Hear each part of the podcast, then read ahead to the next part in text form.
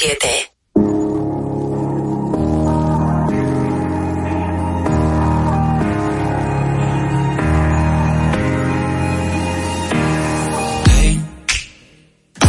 just fine before I met you. I drink too much and that's an issue, but I'm okay. Hey, you tell your friends it was nice to meet them, but I hope I never see them again. It breaks your heart. Moved to the city and I broke down crying. Four years, no calls. Now you're looking pretty in a hotel bar. And I, I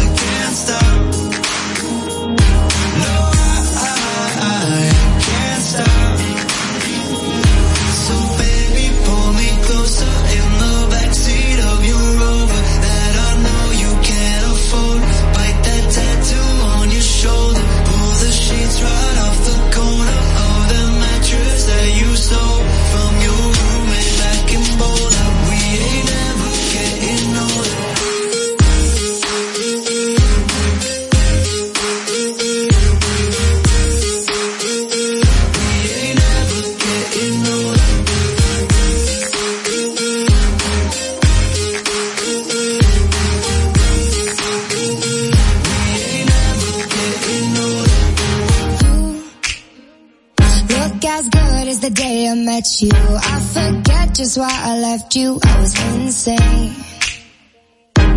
Stay, play that Blink 182 song. That we beat to death in Tucson.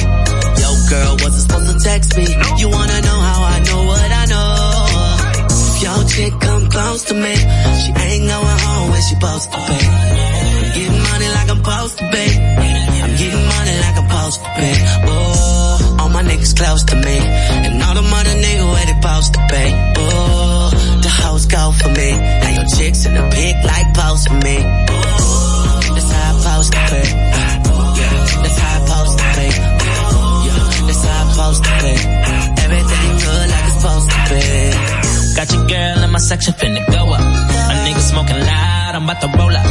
She ain't never got high like this with a guy like this. When she pop it, tell her hold up. Oh, Better believe she gon' leave with a real nigga. I think it down, can't put it down like I do. I get the boss and no discussion, gotta deal with it. Team, I swing, where about you? She rolled, yeah yeah. When I hit it, I'ma kill it, I'ma get it.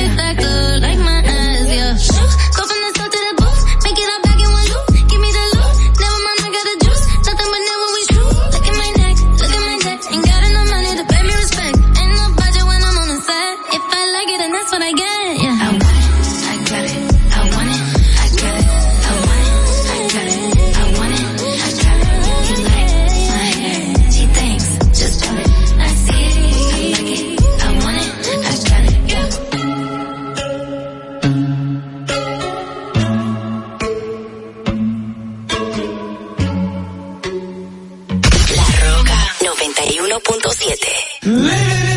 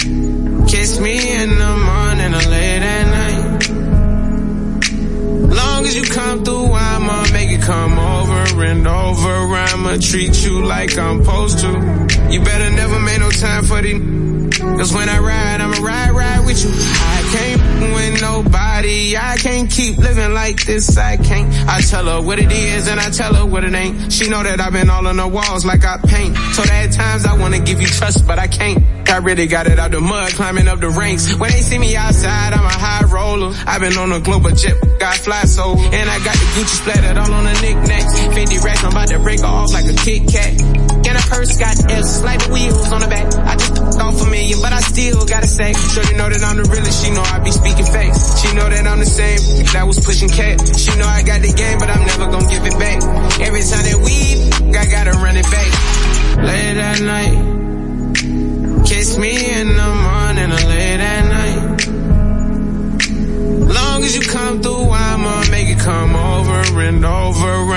treat you like I'm supposed to. You better never make no time for the. Cause when I ride, I'ma ride, ride with you.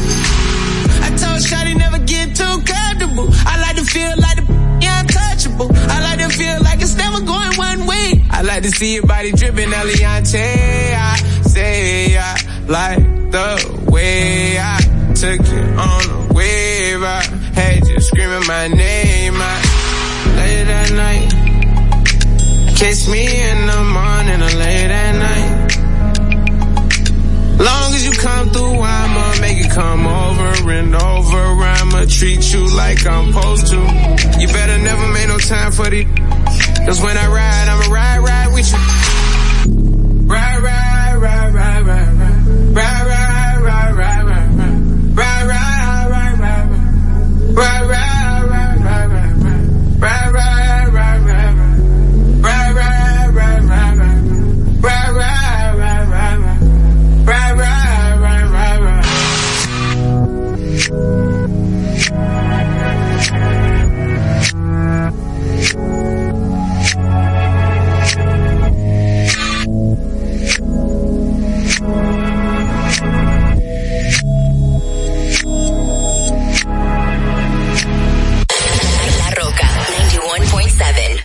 Thank you.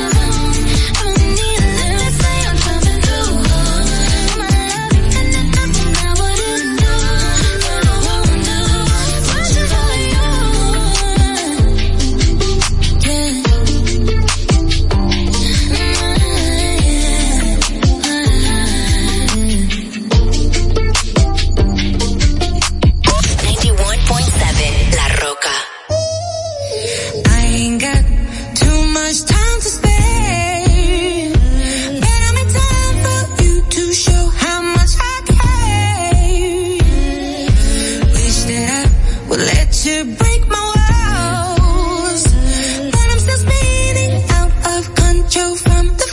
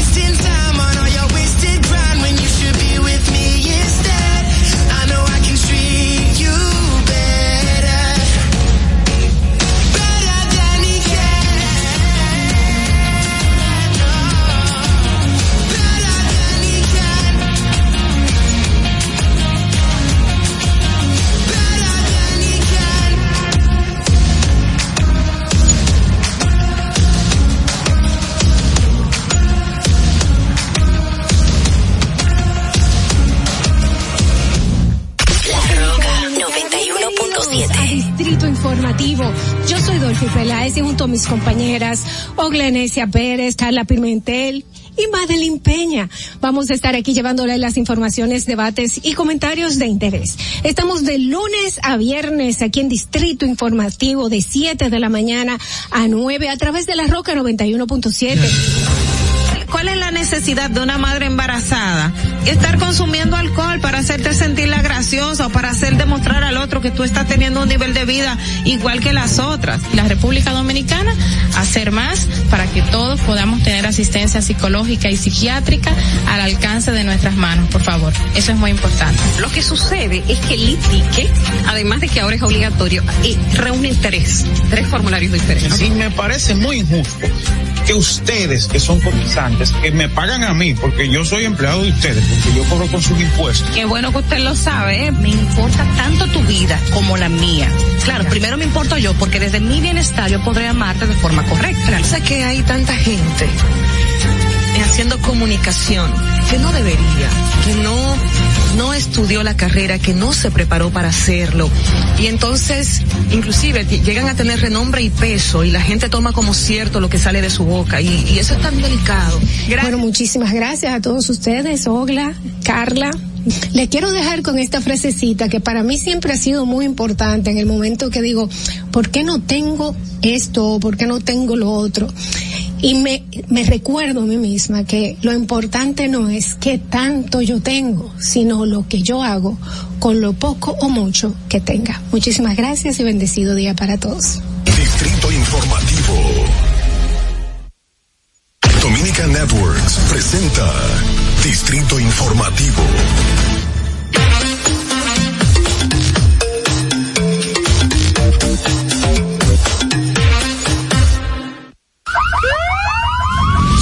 Que las bocinas y los ruidos son molestosos. Por eso te traemos el Distrito Informativo. Tus mañanas ahora serán más frescas e informadas con el equipo de profesionales más completo de la República Dominicana. Distrito Informativo, de lunes a viernes de 7 a 9 de la mañana por La Roca 917 FM, Vega TV y Dominica Networks.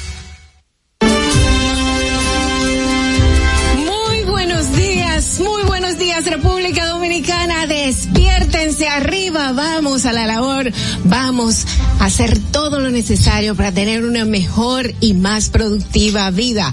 Arriba República Dominicana, bienvenidos a Distrito Informativo. Gracias por su sintonía, soy Dolphy Peláez y junto a mis compañeras Oglenesia Pérez, mis compañeras Carla Pimentel, también Natalie Faxas, estamos aquí para llevarles las principales informaciones, debates, también llevarles todos los comentarios de interés para este día, martes primero de marzo del 2022.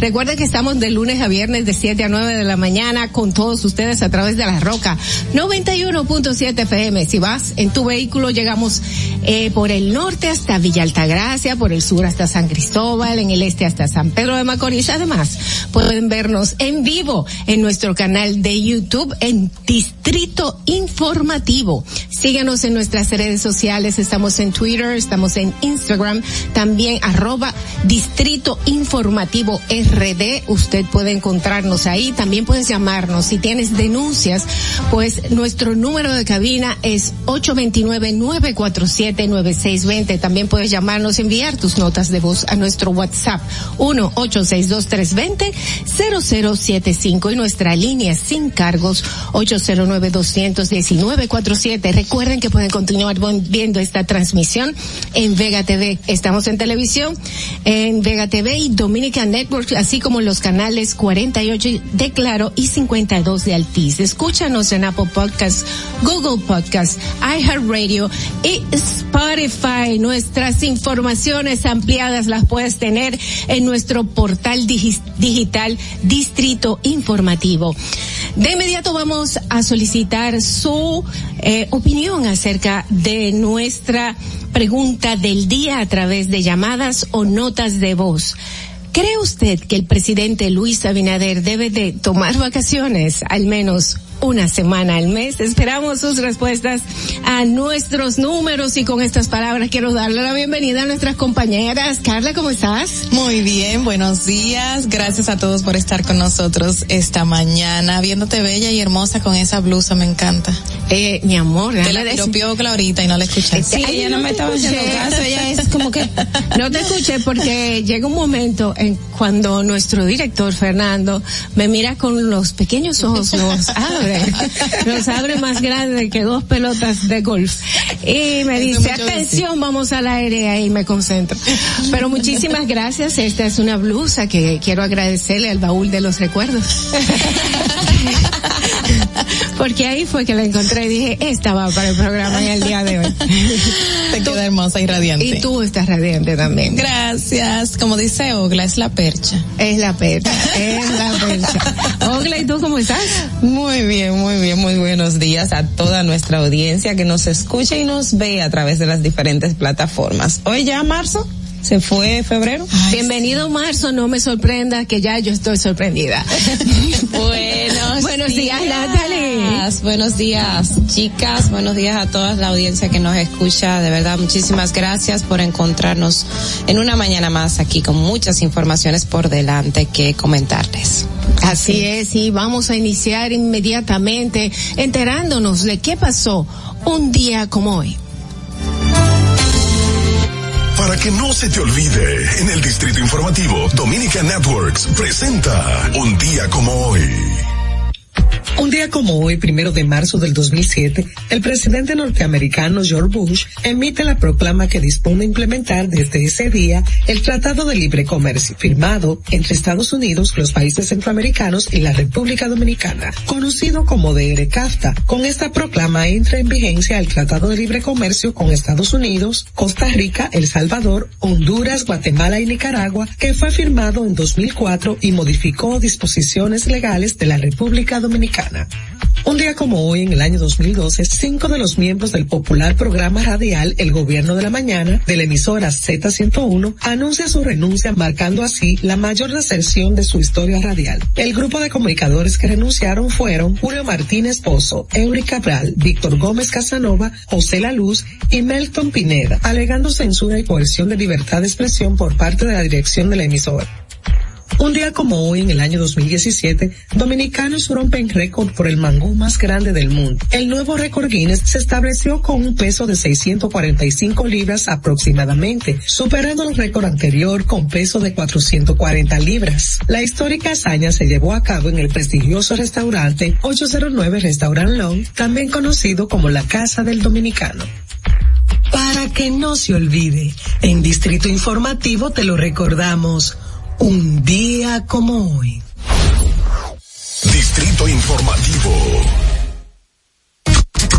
Siete y seis de la mañana en Distrito Informativo. Muchísimas gracias por continuar con su sintonía con nosotros aquí en Distrito Informativo, el nuevo orden de la radio. A continuación, las principales noticias para hoy martes primero de marzo del 2022. La Corte de Apelación del Distrito Nacional ratificó prisión preventiva a tres oficiales imputados por corrupción administrativa en el caso Coral 5G. Deberán mantener prisión preventiva el general Juan Carlos Torres Robio, el mayor José Manuel Rosario Pirón y el Guzmán Alcántara. Bueno, todos los imputados de los de los casos sonoros, con, con nombres sonoros, se están quejando de que no le han variado, no les han variado las medidas de coerción y todos siguen en prisión preventiva, por lo menos a los cuales se les se les asignó este tipo de, de coerción inicialmente. Es, es que es que tienen mucha tienen mucho poder, son personas de mucho poder, muy influenciables y muchos de ellos siguen siendo eh, teniendo sus cargos de ya sea mayor, general, ya Exacto. siguen siendo activos. siguen siendo activos. Pero no solamente eso, es que el expediente del Ministerio Público ha estado muy bien formulado y los jueces no tienen de otra, o sea, no. Bastante la, robusto. La tienen sustentada del tema del peligro de fuga, el tema del peligro que representan para la investigación, o sea que hay varios indicadores que a los jueces no les permite tomar esa decisión de dejarlos en libertad. Ante todo la sustracción de, del proceso. En otra información, el Ministerio de Relaciones Exteriores informó que en colaboración con aliados diplomáticos logró el traslado hacia Polonia de cuatro dominicanos quienes se encontraban en Ucrania. La institución explicó que continúa trabajando conjuntamente con la Embajada Dominicana en Alemania, concurrente en Ucrania para velar por la protección y gestionar la evaluación de otros 16 dominicanos, cuatro de ellos menores de edad, quienes aún se encuentran en diferentes ciudades ucranianas. En otro tema, el presidente de la República, a través del consultor jurídico del Poder Ejecutivo, Antoliano Peralta, depositó ayer tres proyectos de ley, las tres propuestas de ley que había anunciado durante su rendición de cuentas el pasado domingo. Las iniciativas legislativas impulsadas por el jefe de Estado son el proyecto de ley que reorganiza el sector de hidrocarburos en la República Dominicana, el proyecto de ley que genera eh, general de contrataciones públicas y el proyecto de ley que establece el régimen aplicable para la regulación de los fideicomisos públicos. Estas fueron las tres iniciativas que en el día de ayer, como ya había prometido el presidente Luis Abinader, fue depositado en el Congreso. Lo recibió el senador Eduardo Estrella. Bueno, en otra información, la discusión sobre el anteproyecto de ley de reforma a la Constitución de la República iniciará formalmente este miércoles, mañana, 2 de marzo, en la tercera reunión de la Mesa Temática de Transparencia e Institucionalidad, espacio destinado para este fin en el Consejo Económico y Social. Así mismo es, y el ex procurador Jean Alain Rodríguez, implicado en el caso Medusa, re- recusó ayer a 29 fiscales de anticorrupción. Eh, esto lo hizo con los fiscales que están investigando su proceso, entre ellos los procuradores adjuntos Jenny Berenice Reynoso, Wilson Camacho y Wilson Camacho, para que en su lugar sean designadas otras personas. Él dice que, pues, como él ya eh, tuvo eh, relación con ellos, trabajó con ellos, él trabajó con todo el mundo en la Procuraduría, o sea que quién lo va a juzgar. Buena, buena, buen acápite resaltado. En otra información, la Fundación Tony Fernández anunció que acogerá a varias decenas de los miles de turistas ucranianos varados en países. Los turistas serán alojados temporalmente en el complejo deportivo que administraba la fundación en la provincia del Ceibo. Eh, asimismo afirmó AF, el representante legal de esa entidad, Aníbal Félix. Qué buena iniciativa. En otro orden, el, ins- el Instituto Nacional de Bienestar Estudiantil, INAVIE, comenzó varios procesos de licitación de almuerzo en los centros de jornada escolar extendida para los próximos años escolares, valga la redundancia, 2022-2023 y 2023-2024. De acuerdo a la publicación de la institución, se iniciaron los procedimientos de licitación pública nacional para la contratación de los servicios de suministro de raciones alimenticias del almuerzo escolar y su distribución en los centros educativos de jornada extendida. Esperemos que estos procesos no traigan ningún inconveniente después, como los pasados. Ay, ¿Qué le digo? Bueno, señores, tenemos una nueva formulita planteada por el ministro de Industria y Comercio, Victorito Bisono. Tengo miedo. De la liberación dominicana va a apoyar todo lo que vaya en beneficio de la inmensa mayoría del pueblo dominicano. Esta fue la respuesta, eso fue una cita, del senador Iván Lorenzo tras el depósito del proyecto de reforma de la ley de hidrocarburos por parte del gobierno dominicano al Senado, que ahorita mencionaba más temprano Ogra. El legislador pereleísta advirtió que la oposición no aceptará paños tibios y que defenderá una ley que busque la forma de abaratar los altos precios de los combustibles. No creo que eso tenga una nueva fórmula, pero, Sí, pero, sí, pero sí, hay que sí. qué Eh, eh, estamos- una nueva fórmula. Es es una nueva fórmula, esperamos que sea beneficiosa para el país y para todos los que consumimos combustibles, que somos muchos, señores. En, el, en este caso, la formulita, hay una fórmula, está más enredada que Lola, porque tengo el, el anteproyecto de ley, porque nada más cita. Lo que veo sí es que manda que se va a hacer un reglamento luego de, es decir, que la ley, y establece en, en el, en el anteproyecto, ellos tienen establecido que los precios van a ser, se van a aplicar cada 15 días y que va a haber un método, eh, ay, olvidé cómo se llama, el, el- el método, pero es que si el, si el- los precios de combustible suben o baja un un 1% en ese trayecto, entonces ahí es que se va a autorizar la fijación del, del precio de los combustibles. En el transcurso de en el 15 días. transcurso de esos 15 días, pero si la, la volatilidad supera el 1% tanto al alza como a la baja, entonces se va a establecer el Es un mecanismo de ajuste del precio de acuerdo a un artículo de Ogrenesia en el Caribe. Lo pueden Así es. Muy bien, señores, hasta aquí las informaciones más importantes del día de hoy, estos titulares dados por Distrito Informativo, el nuevo orden de la radio. Quédense con nosotros, vamos a una breve pausa y regresamos inmediatamente. Atentos, no te muevas de ahí. El breve más contenido en tu distrito informativo. Para una madre es bien difícil eh, querer que su hijo empiece un tratamiento y que no lo pueda hacer porque no tiene los recursos. Cuando un niño con anemia falciforme llega a una emergencia, no puede esperar. Un día fui a visitar a un niño al hospital, pero entró una madre desesperada y ya cuando su hijo llegó, pues murió inmediatamente. De ahí nace Apadríname por 500 pesos. Mensualmente durante siete meses hemos recibido 150 porciones de alimentos. Recibimos el apoyo del Plan Social, también de Promesa Cali. Hemos tenido un cambio excelente y hay mucha gente detrás orando porque esto salga bien. Gobierno de la República Dominicana. Ahí mismito donde estás. O tal vez aquí, recostado bajo una mata de coco. O en la arena tomando el sol. O dentro del agua, no muy al fondo. O simplemente caminando por la orilla. Ahí mismo, abre tu nueva cuenta móvil BH de León. 100% digital y sin costo. La creas en minutos con cero pesos desde Móvil Banking Personal. Ábrela donde quieras. Solo necesitas tu celular. Banco BH de León.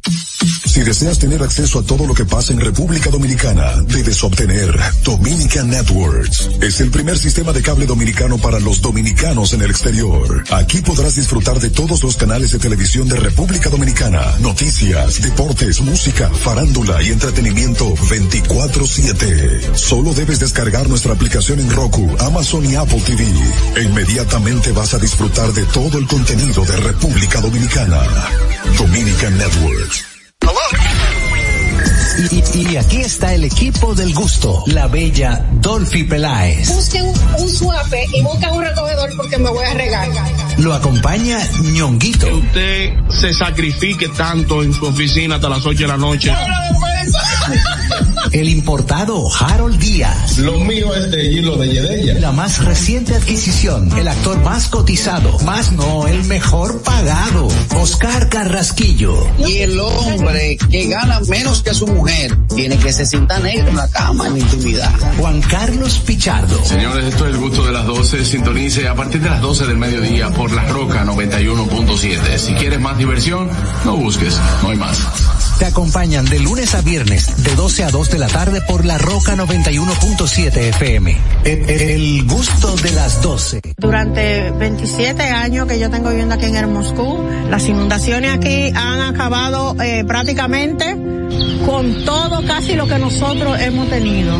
Estaba yo con una incertidumbre, vas a llover, no vamos a inundar, otro año más inundado, pero gracias a Dios llovió y no nos inundamos. Y a nuestro señor presidente porque continuó la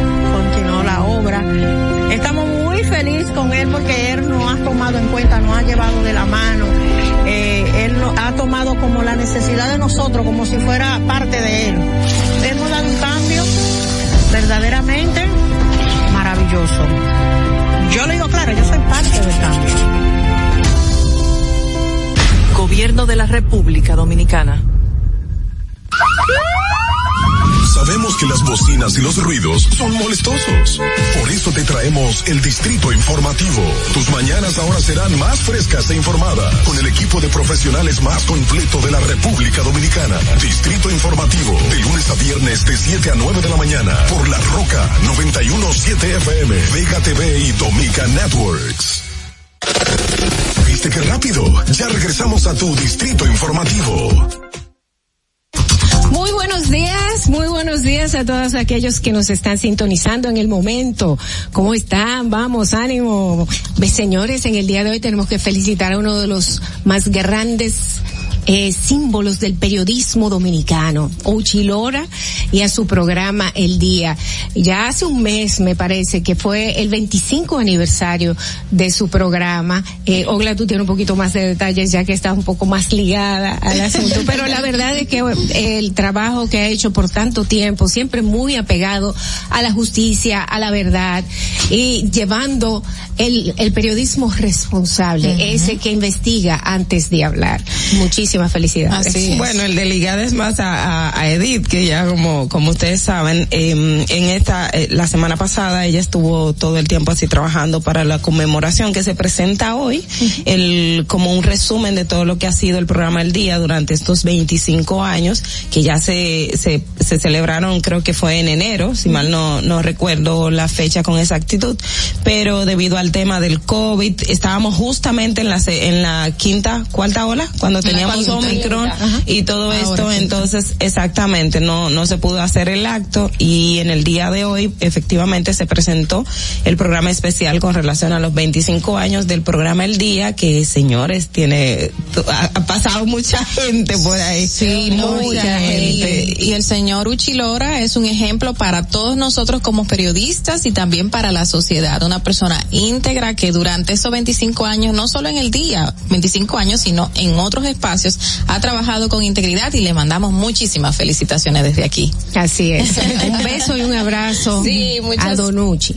Muchas felicidades. Sí, al equipo. También a, a mí como que me, me resulta, o sea, uno que trabaja en periodismo, además de, de todo lo que implica la figura de Uchi Lora, también el hecho de mantener por tanto tiempo un programa es al al El final costo. todo lo que nosotros aspiramos de alguna forma a hacer nombre y desde una plataforma eh, que se pueda mantener y que pueda, pues, eh, eh, dar tanto por tanto tiempo. Así eso es, es. eso es un, un gran, un gran aporte a nuestra sociedad ese programa. La plataforma ha sido, yo creo que esencial, porque en el caso de Uchi y otros periodistas han tenido que enfrentar mucho, o sea, de, de todo, de, todo. Y en varias Y épocas. en varias difíciles. épocas. Así es. Así es. Bueno, felicidades para Uchi y para todo el equipo de El Día por su 25 aniversario. Vamos a iniciar el bloque de comentarios a las 7 y 20 de la mañana y vamos a iniciarlo con los comentarios a cargo de, de Ogla Enesia Pérez. Adelante, Ogla.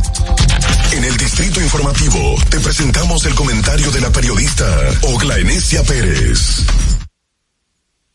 Señores, si al Congreso llegó la formulita, aquí me pusieron el cronómetro. ay, ay, ay, ay, La verdad. Pero va- vamos a un tema ya.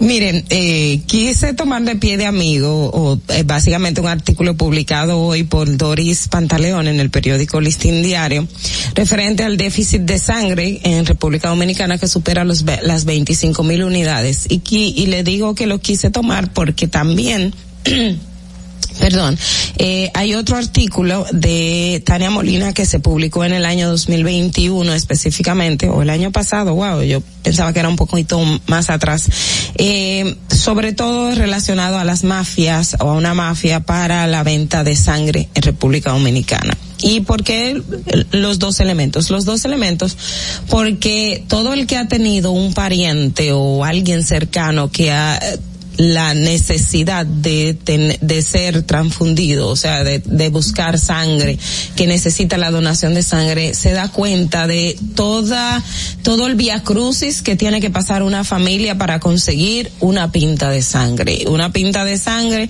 por diferentes aspectos, no solamente la que tiene que ver con el donante, que es uno de los, eh, de los que es esencial a la hora de ir a donar sangre o a comprar sangre también, que tienes que llevar un donante para reponer esa sangre. Y mucha gente se pregunta, pero si yo llevo un donante, ¿por qué me cuesta tanto adquirir una sangre o por qué no puedo adquirirla? Pues básicamente hay unos eh, aspectos fundamentales. Uno, tenemos todavía mucho eh, la necesidad de tener más bancos de sangre en, en nuestro país, pero además del tema del banco de sangre, el año pasado estábamos en un 1% de la población que dona voluntariamente cada año sangre para eh, sostener esos bancos. Entonces, hay dos elementos esenciales. La falta de eh, un equipo o personas que voluntariamente se dediquen a la donación de sangre porque no entienden, algunos sí entienden la importancia, otros porque no lo, no lo pueden hacer por muchos tabúes que hay y sobre todo también porque está la parte de eh, esta mafia que vende sangre, señores, hasta en los colmados. En ese trabajo investigativo periodístico eh, se dio cuenta, Tana Molina lo, lo recabó, que ibas a buscar sangre, de hecho cerca de, de, de la Cruz Roja y te encontrabas un colmado que estaban vendiendo sangre, que la tenían almacenada en los freezer y te la vendían y te la ponían en hielo. Eh, em, esto contra todos los protocolos y además que es una sangre que ya no es apta porque no la cadena y todo el procedimiento que tienen que llevar no no se cumple. Entonces luego de esto eh, fue muy tímido el aspecto de la reacción del ministerio público y de las autoridades en torno a esta mafia. Y de verdad que al ver este artículo en el día de hoy me queda otra vez la duda de qué ha pasado con esta mafia que se dedica al tema de la eh, de la de la venta eh, de sangre que está eso es penalizado porque no se permite vender sangre. O sea la sangre no se debe vender. Es igual que el tema de los órganos. Los órganos no se deben vender porque eh, eso está eso está claramente establecido en las diferentes legislaturas o, o- o protocolos internacionales leyes que tengamos en nuestro país y fuera del país. Entonces eh, la parte de la donación de sangre definitivamente es necesario incentivarla pero también procurar que las personas se va a mantener esa esa balanza porque también la gente que va a comprar sangre te dice o, o que va a buscar la sangre la compra y lleva un donante y luego te habla pero es que tiene un costo muy alto.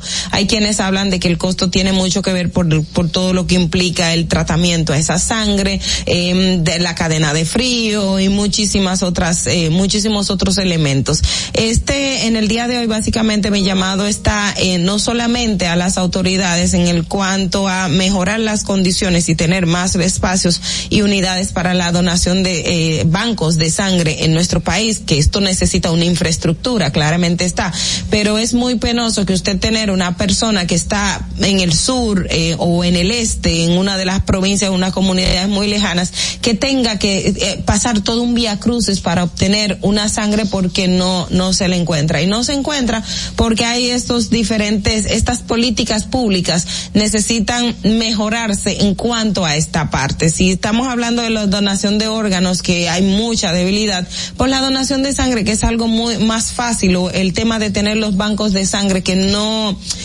qué sé yo, yo creo que con una campaña mucho más agresiva, con mejor inversión, mejores recursos, podríamos lograr aumentar ese 1% de personas que donan sangre anualmente a por lo menos un 5% y que también el tema de la mafia se pueda establecer unas reglas claras para que la gente no se sienta estafada. Fernando. Distrito Informativo.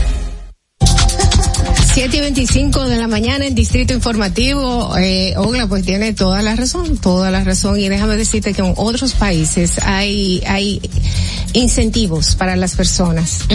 eh, diferentes, es decir, no tienen que ser muy grandes, pero por ejemplo hay tarjetas de descuento para donantes, hay también, hay, eh, in- incluso hay acuerdos con empresas para que eh, existan facilidades para las personas que son donantes.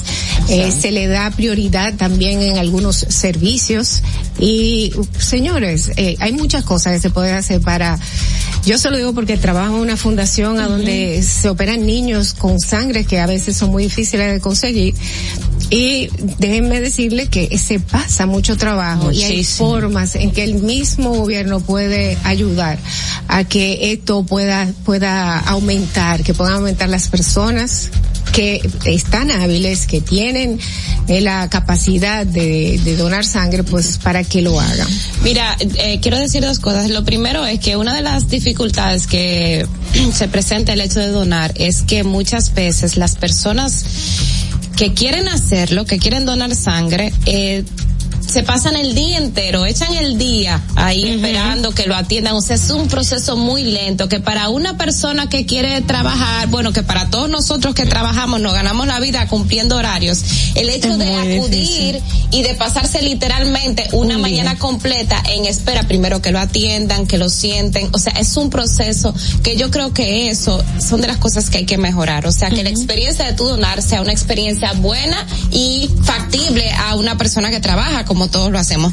Lo otro es que mencionar también que hace unos, ya unos meses se lanzó la red de donantes de sangre, que es de la fundación de una amiga mía, Lorena Sorano, periodista, que eso está aquí, es una plataforma que si usted se quiere hacer donante, pues usted va a esta plataforma digital red.org.do, la tengo abierta incluso, eh, y te da requisitos, es como una forma de tú, de tú, como suscribirte a una red de donantes y como dice Dolphy, pues te dan especiales y es como una forma también de incentivarlo, pero que sepa que la gente que tiene esta intención, tiene este interés que puede eh, visitar esta página y informarse más. Mira, a mí, me, profundidad. a mí me parece muy delicado ese, esa parte que dijo Gladys, que en un colmado almacenaran sangre para vender después para donar. O sea, un lugar que no tienen la preparación, que no saben cuál es el proceso y que hay una persona, obviamente, lo pone aquí y se va a contaminar esa, esa pinta de sangre. Eso es increíble. Y que lo más seguro- no hayan hecho nada con respecto al tema de detener ese, esa mafia. Y lo más seguro esa sangre no sea ni siquiera aceptada en el, en el- en el hospital. O Ay, sea, es Mucha increíble. persona que le ha pasado Y que cuando la llevan pagan un dinero después de buscar y buscar sangre, le pagan un dinero a ese mafioso de ese colmado para perder el dinero, perder a su familiar o, o el proceso que está llevando. Eso es increíble. Hay que hacer un llamado a las autoridades a que hagan algo con esta situación. Así es, así es. Vamos a continuar con el bloque de comentarios. Le toca a nuestra periodista Carla Pimentel. En el Distrito Informativo te presentamos el comentario de la periodista Carla Pimentel.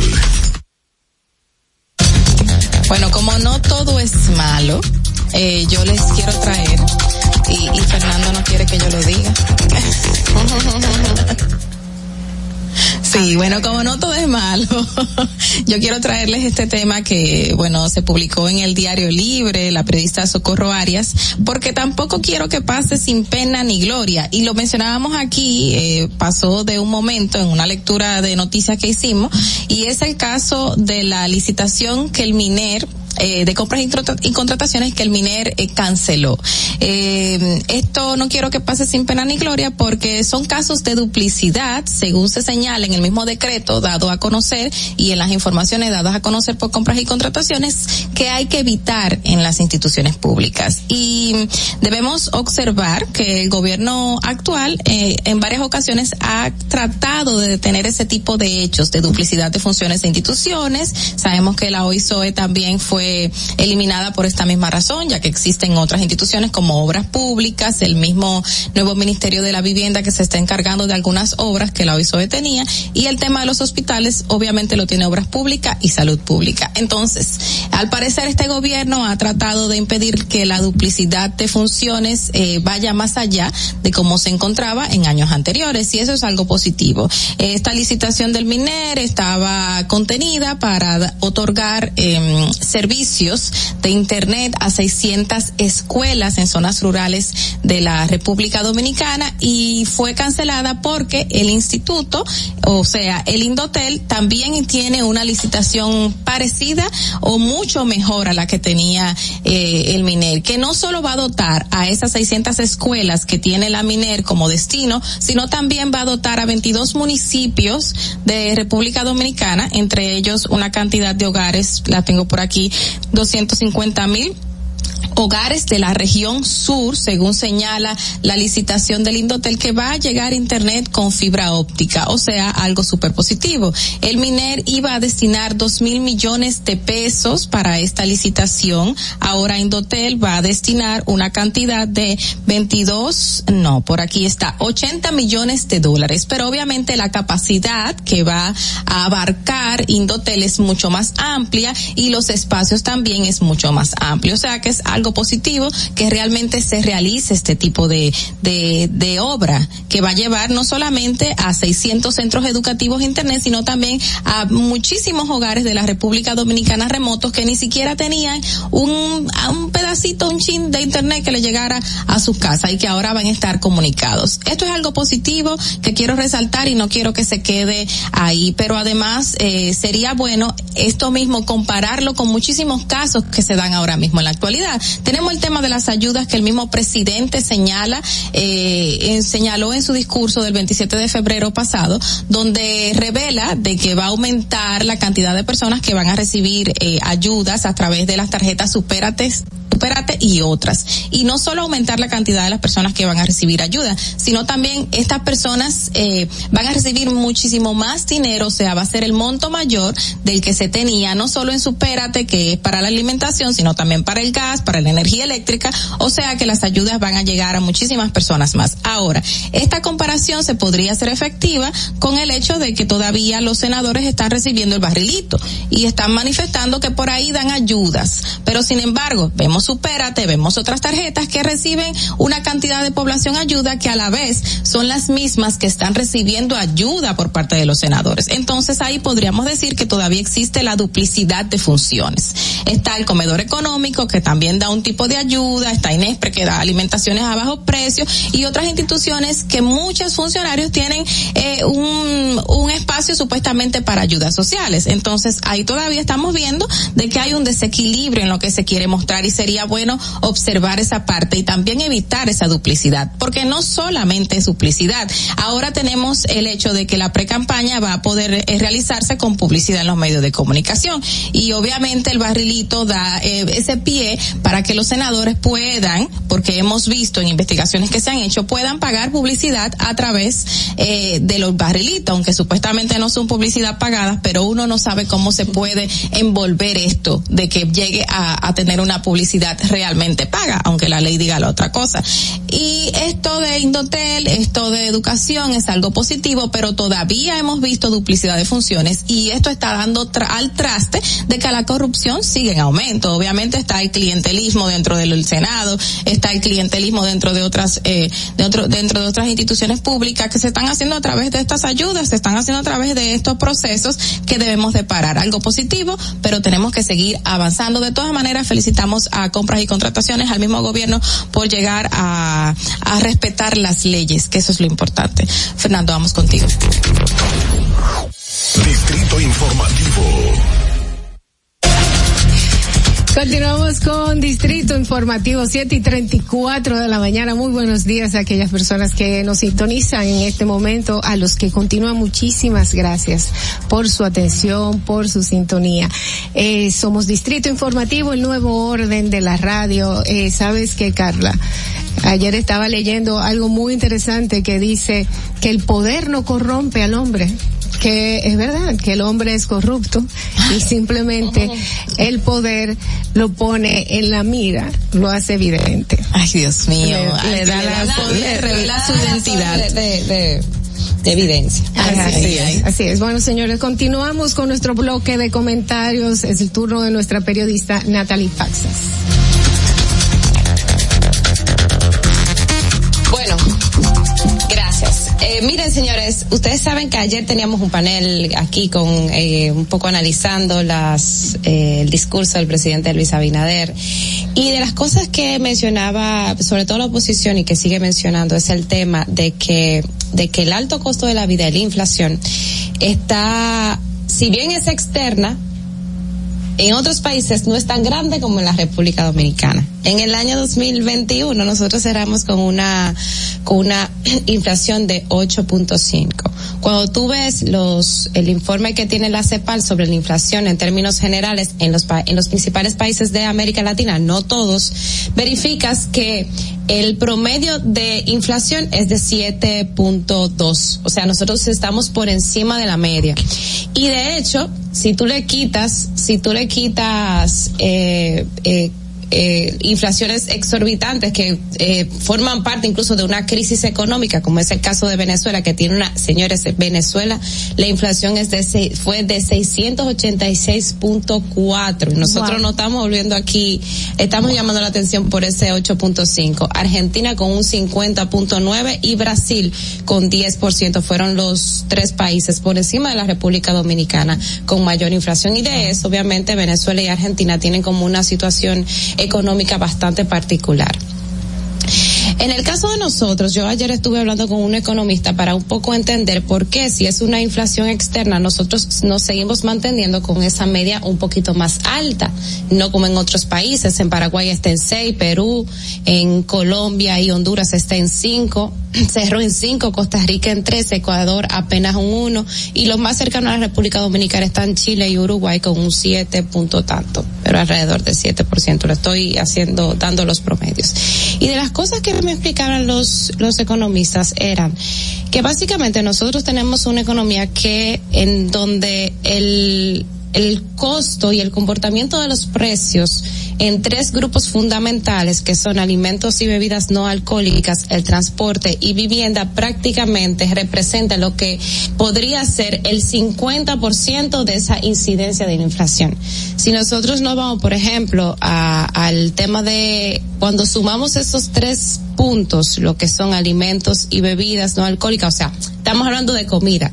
En términos concretos, para ser como precisa, lo que es la comida, lo que es la gasolina y lo que es el costo de la vivienda representa más del 50% de lo que incide en, en el cálculo de inflación, que se tradu que se calcula a través del, del comportamiento mm, mensual del índice del precio al consumidor, el IPC, que a su vez es, imagínense, eh, en- analiza todos los productos de la canasta básica, está, más de 300 productos de la canasta básica componen, eh, en la, se componen en la República Dominicana y está desde el plátano hasta los preservativos que usted puede encontrar en la canasta básica y cada mes eso se va analizando el precio y entonces va a, ahí entonces se hace el cálculo general tomando eh, las generalidades básicamente.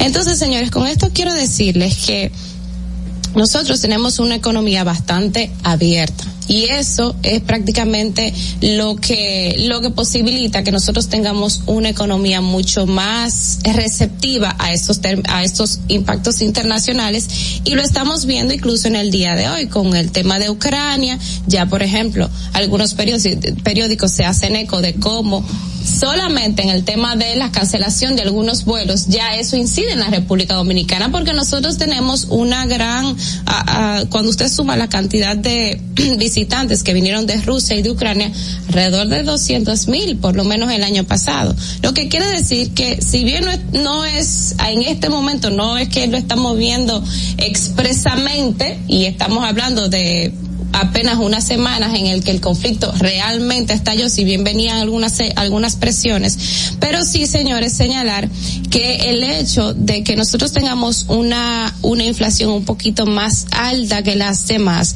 pues incide, hay muchísimas otras que inciden, pero sí quería más o menos explicarles lo que está relacionado con cómo nosotros dependemos de el costo de los combustibles porque prácticamente lo importamos todos y el costo del combustible incide en los alimentos que nos comemos y en la gasolina que consumimos. Y solamente en esos dos puntos nosotros tenemos casi el 40% de cómo se mide la inflación cada vez, cada mes en la República Dominicana. Distrito Informativo.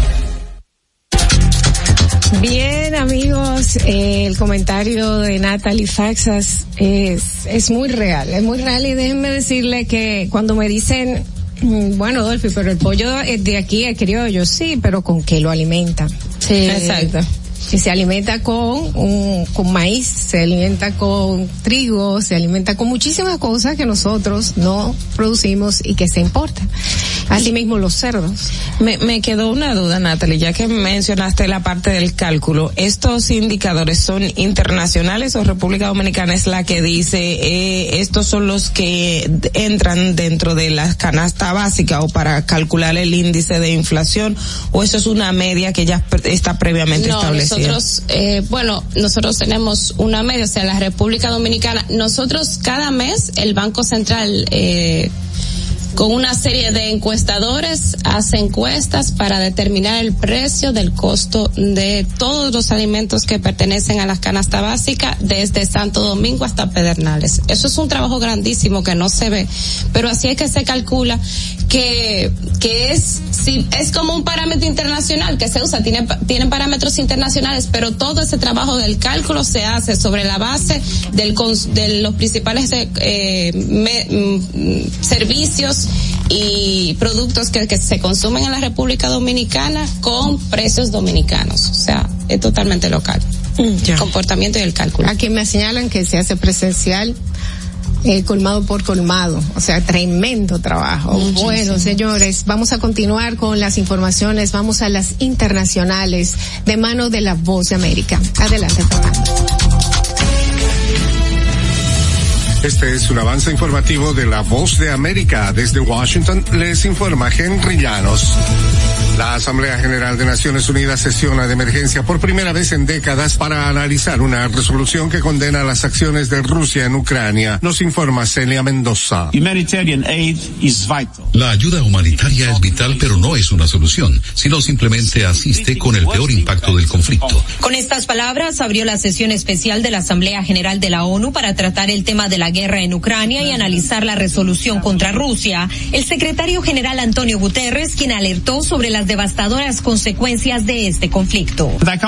Cuento con que cada Estado miembro mantenga los principios de la Carta de la ONU. Celia Mendoza, Voz de América, Naciones Unidas. Las medidas de la Casa Blanca contra el gobierno del presidente Vladimir Putin escalaron un paso más el lunes cuando Washington anunció que ha iniciado el proceso de expulsión de 12 diplomáticos rusos que trabajan en la sede de Naciones Unidas en Nueva York. La misión de Estados Unidos señaló en su comunicación que lo hacía porque los mismos han abusado de sus privilegios de residencia en los Estados Unidos al participar en actividades de espionaje que son adversas a nuestra seguridad nacional, dijeron. A continuación, un mensaje de servicio público de la voz de América. Para evitar la propagación del coronavirus en casa, recuerde que solo toma unos minutos limpiar las superficies que más toca en su vivienda, manijas de las puertas, interruptores de la luz, lugares donde come, control remoto, entre otros. Esto por lo menos una vez al día. La oposición y defensores de derechos humanos venezolanos aseguran que el discurso de Nicolás Maduro ante el Consejo de Derechos Humanos de la Organización de Naciones Unidas estuvo cargado de mentiras. Desde Caracas nos informa Carolina Alcalde. La Organización Defensora de Derechos Fundamentales Provea reaccionó asegurando que el presidente Nicolás Maduro mintió durante su discurso ante la cuadragésima novena sesión ordinaria del Consejo de Derechos Humanos de la ONU. De acuerdo a Provea, las sanciones económicas impuestas por Estados Unidos y la Unión Europea a Venezuela añadieron más peso a la crisis económica del país, pero subrayaron que la situación de emergencia humanitaria fue generada por lo que calificaron como pésima gestión de Maduro, que afirmó que las sanciones privaron al país del 99% de sus ingresos en divisas por las sanciones. Carolina, alcalde Voz de América, Caracas. Varios países latinoamericanos iniciaron esta semana labores de ayuda para evacuar a sus nacionales en Ucrania. La mayoría salen por tierra hacia Polonia o Rumanía. Una de esas naciones fue México que envió a la capital un avión de las Fuerzas Armadas en el que retornará un grupo de mexicanos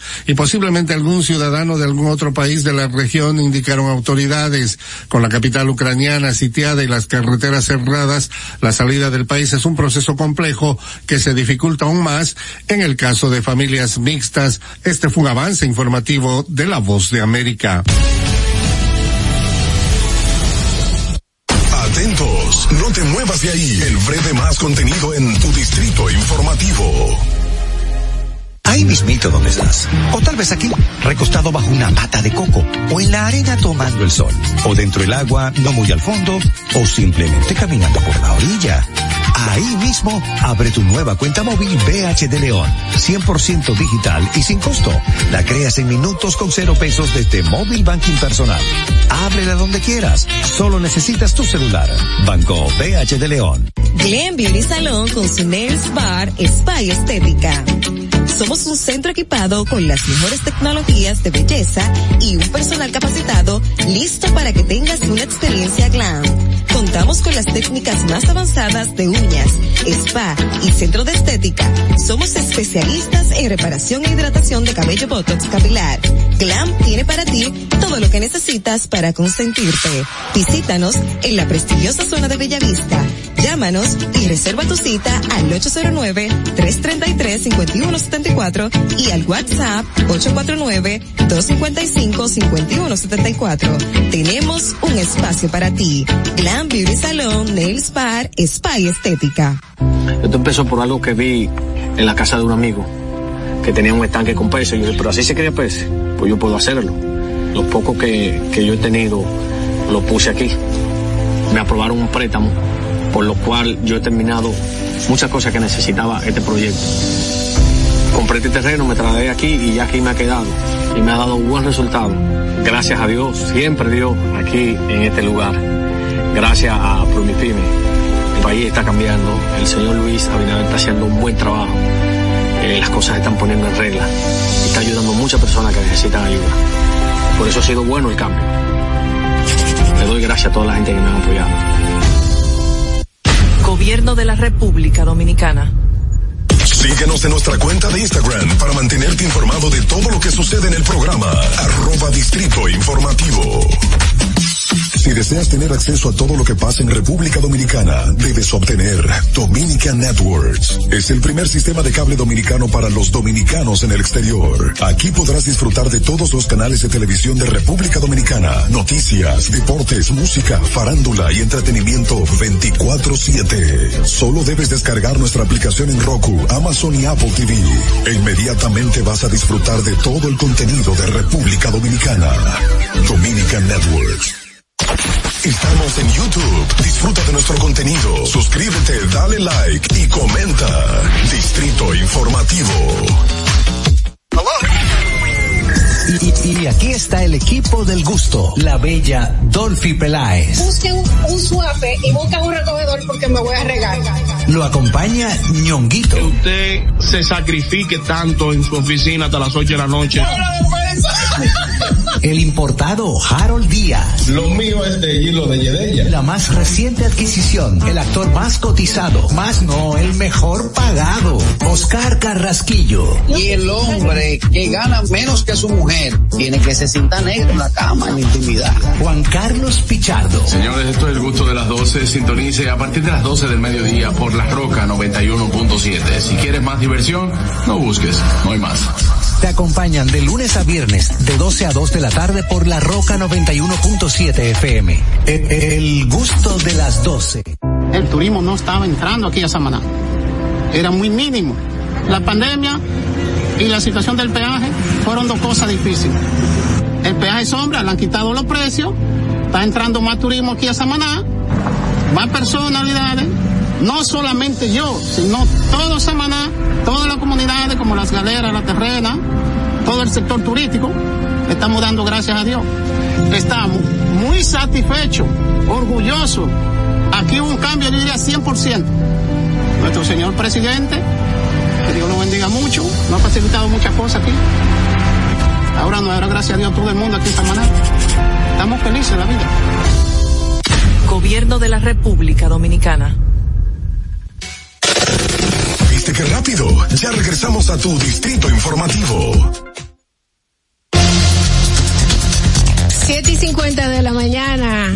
Eh, gracias por su sintonía en Distrito Informativo, el nuevo orden de la radio. Y señores, tenemos muchas informaciones, unas que quizás nos pueden dar un poquito de luz de cómo es que vamos a buscar ese dinero para la ayuda social que fue mencionado por el presidente en su discurso. Así es, y de acuerdo al director de presupuesto, el director general de presupuesto, José Rijos Presbot, los recursos con los cuales el gobierno pretende aumentar los subsidios que va a recibir la población, recordamos que las 300 mil personas que el presidente dijo que se van a incluir al programa Supérate y el tema del bono gas, estos recursos se estarían obteniendo de eh, los ahorros que está haciendo el Estado con relación al programa, eh, con relación a la prohibición de importación o uso de vehículos de lujo y también con relación a eh, los boletos aéreos. De acuerdo a Rijo Pressbot, esta es una información que está en el periódico Diario Libre, el Estado se ahorraría 41 millones de pesos por esos conceptos, o sea, entre las limitantes que pone de la compra de vehículos de lujo, compra de boletos aéreos y otras medidas, se ahorraría 41 millones y para el tema de los subsidios para los programas estarían invirtiendo 9 millones 300 mil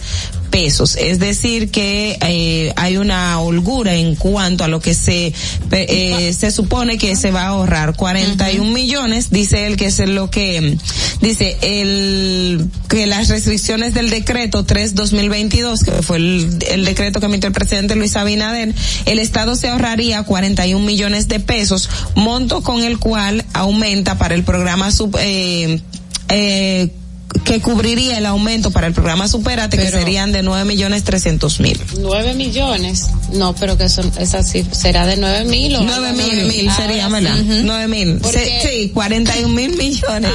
Ahora, ustedes saben que yo soy experta en cifras, señores. Ustedes saben eso, ustedes saben. Pero mira, está muy interesante de dónde viene, o sea, estamos viendo desde hace un tiempo de que el mismo presidente de la República y todos sus séquitos no están viajando en primera, en primera eh, o sea, en clase primera. Obviamente esa reducción de esa, ese gasto de ese boleto, me imagino que va ahí, según dice el mismo eh, Pressbot. Entonces había dicho también que los viajes, que las fiestas y los agasajos que no se están haciendo, más allá de todo lo que se le pagó en un momento dado a los artistas. En algunos casos no se están haciendo, no en todos. Sí, no, pero él habla de un 50% ya se restringió. Está muy interesante la compra de los vehículos de lujos, que obviamente si recordamos que fueron recogidos algunos vehículos que tenían otro funcionario y esos supuestamente fueron asignados a los actuales. No se compraron tantos vehículos como se hacía anteriormente y esto está eficientizando el gasto para poder elevar esta esta ayuda de los subsidios sociales. Mira, nosotros ayer en Acento hicimos un cálculo de de lo que costaría por ejemplo, esas 300 mil personas nuevas en Supérate. Y mensualmente, mensualmente, eh, se cal, o sea, calculamos 495 millones mensualmente. Mensualmente.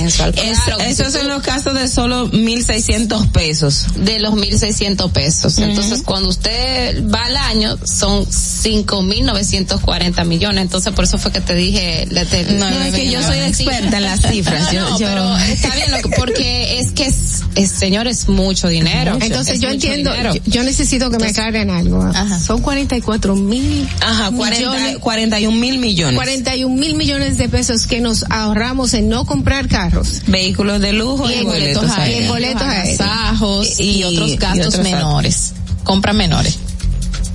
O sea, se quedó, se quedó muda, Dolphy. se quedó muda. Pero, pero es que tú no has visto las cosas que se hacían en el Estado y que se hacen, porque hay instituciones que la están haciendo. Pero con relación al monto que dice Natalie, eso es sí, solamente dan mil seiscientos pesos, pero anteriormente, y creo que esta gente lo sigue haciendo. por ejemplo, porque Bonogas se va a incluir cuatrocientos mil y también se va a aumentar el, que y de 200 y pico mañana. De 200 y pico a 400 y pico va Bonogas ahora, o sea que va aumentando como 200 pesos por persona. No, pero con este caso de Superate, las familias que tienen niños o, o, adolescentes estudiando, se le daba un subsidio de 500 o 600 pesos más cuando la tarjeta era de 800. Escolaridad. Eh, eh, por la escolaridad que creo que se mantiene. Entonces, en netamente no serían 1600 lo que se estaría dando. Probablemente si hay una familia que tiene dos jóvenes o dos personas estudiando, esos 1600 más el subsidio por el estudio, que serían como unos 500, 600 pesos, no recuerdo el monto, por niño aumentaría a como a 2600, o sea que la cifra sería mucho mayor todavía. Mira, y hay otra que ayer la mencionaba Dantes. Yo cuando él dijo que hay una ayuda que ofrece el desde el Ministerio de la Mujer, que es para mujeres que han sido víctimas, de, violencia. que es una ayuda de unos 10 mil pesos. Yo tengo entendido, yo voy a investigar, porque no quiero hablar sin base, Pero tengo entendido que eso es un programa que inició en este gobierno y que se está implementando, porque hace unos meses eh, nosotros hicimos una entrevista con la ministra de, de la Mujer y entre el balance que ella daba sobre las iniciativas que se han implementado es esa ayuda. Que hay que decir que que son ayudas importantes, porque oye, oye, ¿qué pasa con estas mujeres que son víctimas de la violencia? Imagínate, por ejemplo, que tú estás en una casa de acogida, a ti te tienen que proteger. Y muchas de esas mujeres son, son madres. Y no solamente se van ellas, sino que el Estado las protege a ellas y a sus hijos, pero no generan dinero porque es prácticamente tienen que apartarlas de, de todo su, su vínculo social, o sea, del trabajo para alejarla, para garantizarle la, la, la seguridad. Pero estas ayudas son de por vida, o sea, o en No. el mismo momento en que están dentro de las casas. Mira, Esas que tú yo realmente no te sé dar los detalles de cómo, De cómo funciona. de cómo funcionan. Pero forma parte, la iniciativa de esa entrega de 10 mil pesos forma parte como de la atención que se sobreentiende tiene que tener la mujer cuando tiene este proceso porque es una mujer que, que hay veces Por en el tema de la codependencia económica Sí, que ha tenido. es Claro. Yo, es. en ese trabajo que yo hice, que yo entrevisté a la ministra, eh, fue, a mí me chocó muchísimo que muchos de los casos, incluso señores, eso está cifrado, que en más de un 50% de las mujeres que son víctimas de feminicidio son mujeres que tienen, eh, son en, la, en más de un 50% mujeres totalmente eh, dependientes económicamente. Económicamente. Ahí entra Esa el es la punto, cifra claro. Por eso internacional. eso es que si tú eres dependiente económicamente de, de, de esa persona que te agrede y eso es, y eso es lo que se quiere cortar, por eso es que vienen estas ayudas económicas. Mira, es que el presidente no lo dijo en el discurso y eso era lo que resaltaba antes aquí, que no eh, informó nada acerca de esa ayuda económica, pero sí resaltó que de que habían 12 nuevas casas de acogida porque solo existían tres en el país y que ahora obviamente había más espacio para más mujeres por más tiempo. Pero ahí entra el punto de que una mujer que es en su mayoría el mayor porcentaje de víctimas de feminicidios lo es porque sinceramente no se puede separar por ese hombre con ese de ese hombre porque en el momento en que lo intenta hacer en- llega la carga económica de una mujer que no tiene trabajo, que no tiene estudio, de que no ha podido superarse profesionalmente ni en ningún sentido y no puede mantener esos niños. Bueno, por eso es ella que- exige y pide y en la mayoría de los casos eh, eh, ella dice no, yo no lo quiero denunciar, yo quiero que lo suelten porque quién le va a dar la comida a mis niños. porque parte de la porque parte de la violencia también que se ejerce y eso también se toma de base es la violencia económica que es aquella que no se ve. La violencia económica es que eh, teniendo los recursos y la disponibilidad para atender a esos hijos que uno no se imagina como si son tus hijos, siquiera das el dinero para mantener a los hijos, pero es parte de la violencia que se, que se ejerce en este ciclo, que a veces es muy complicado, porque son muchos factores los que confluyen a la hora de tú decirle a una mujer, bueno, tú eres víctima de violencia, te tienes que separar, pero él te dice, ok, ¿y mis hijos qué van a comer? Mire, ¿Cómo los voy a vayamos. aguantar? Y eh, eh, con esa parte, antes de, de que Carla lo toque, el presidente, recuerdo que en una rueda de prensa cuando se hizo el anuncio del plan para hacer frente a los feminicidios, eh, ahí fue que se dio el tema de este anuncio de los recursos que se iban a destinar a esas mujeres, que es como parte también de una ayuda que estaba coordinado entre también la inserción al mercado laboral. Creo que fue el año pasado, si mal no recuerdo, pero los datos están muy vagamente. investigar. Antes de irnos, chicas, ustedes hablaban del bono gas y aquí mismo dice que tienen consignado 2.400 millones de pesos para el bono gas, eh, pero señala eh, Presbot de que nos llevará unos 9.300 millones de pesos adicionales, según él dice. O sea, que el aumento del bono gas va a subir 9.300 millones de pesos también. Que hay que ver de dónde van a salir, que me imagino tiene que ser de la misma, eh, del mismo lugar de donde van a salir los otros subsidios eh, de Supérate y otros. Así es. Bueno, este este tema, por lo menos que vayan aclarando dónde va a salir el dinero, porque uno comienza a pensar, me van a, poner, me van a subir algo por atrás o, o va a venir, va a venir una inflación, eh, va a venir, va a venir un impuesto como yo Un le digo. paquete impositivo. Yo le digo, yo le digo impuesto fantasma, porque tú no sabes cómo es que tú estás pagando más con todo y en realidad el gobierno está recibiendo más impuestos. Bien, eh, señores, vamos a continuar con Distrito Informativo, 8 de la la mañana. Veamos cómo está el tránsito en Santo Domingo. Para que llegues a tiempo y no te compliques con el clima, te traemos en el distrito informativo el tráfico y el tiempo. Y así se encuentra el tráfico y el tiempo a esta hora de la mañana en Santo Domingo. Se registra tráfico pesado en la avenida Máximo Gómez, avenida Hermanas Mirabal, en el puente Presidente Peinado, avenida Jacobo Magluta, en el elevado avenida 27 de febrero, desnivel avenida Tiradentes en La Esperilla, avenida Ortegui Gasset y en expreso avenida John F. Kennedy hasta el elevado avenida Núñez de Cáceres la calle Víctor Garrido Puello en Piantini. Gran entaponamiento en la autopista Juan Pablo Duarte cerca de Los Alcarrizos. En la avenida República de Colombia en Altos de Arroyo Hondo y en zonas aledañas. En la avenida privada en el Renacimiento y tráfico muy intenso en el puente Juan Bosch hasta la autopista Rafael Tomás Fernández Domínguez. Avenida George Washington hasta la avenida Francisco Alberto Camaño Deñó y en la avenida Gregorio Luperón, en zona industrial de Herrera. Para el estado del tiempo en el Gran Santo Domingo, se encuentra mayormente soleado, con una temperatura de 22 grados y una máxima de 32 grados. Hasta aquí el estado del tráfico y el tiempo. Soy Nicole Tamares. Sigan en sintonía con Distrito Informativo. No te muevas de ahí. El breve más contenido en tu distrito informativo. El turismo no estaba entrando aquí a Samaná. Era muy mínimo. La pandemia y la situación del peaje fueron dos cosas difíciles.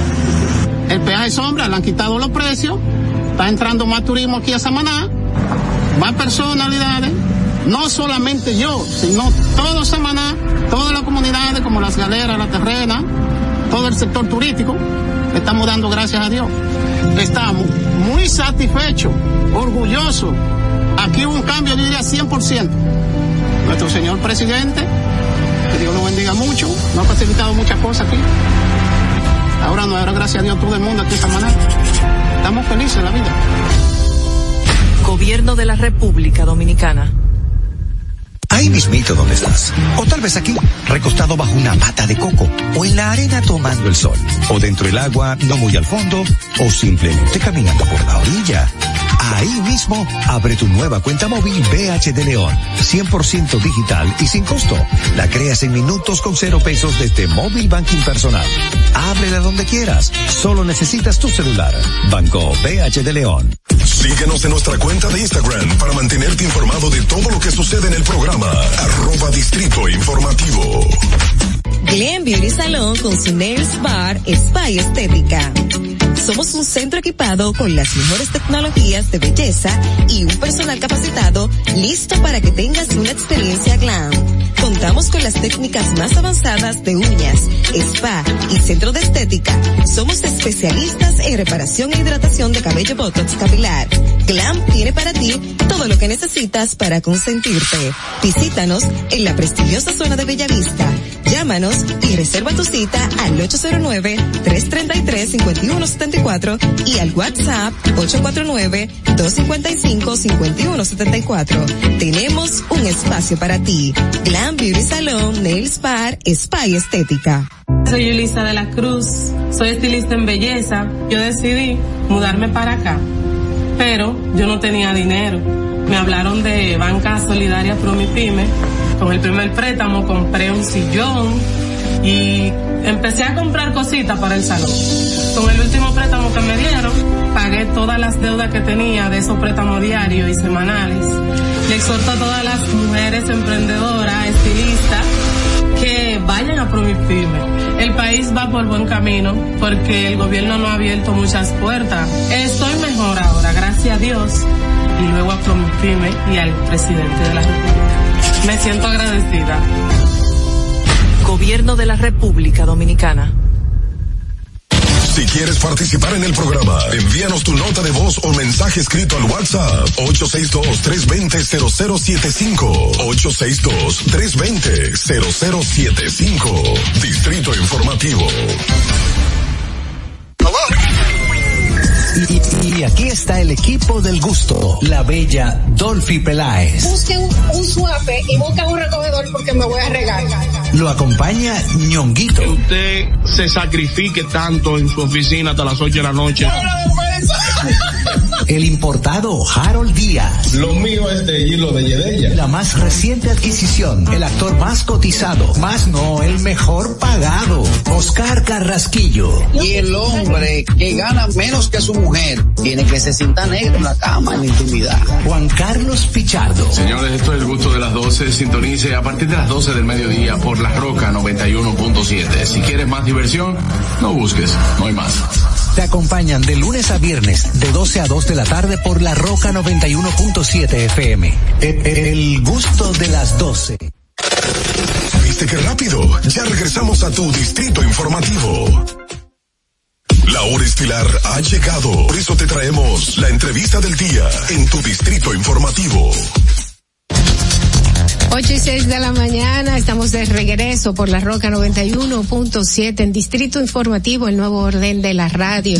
Y en el entrevistado eh, estrella del día de hoy, pues uno de ellos eh, vamos a recibirlo de manera remota. Eh, se trata del señor Álvaro Alba quien es historiador y periodista.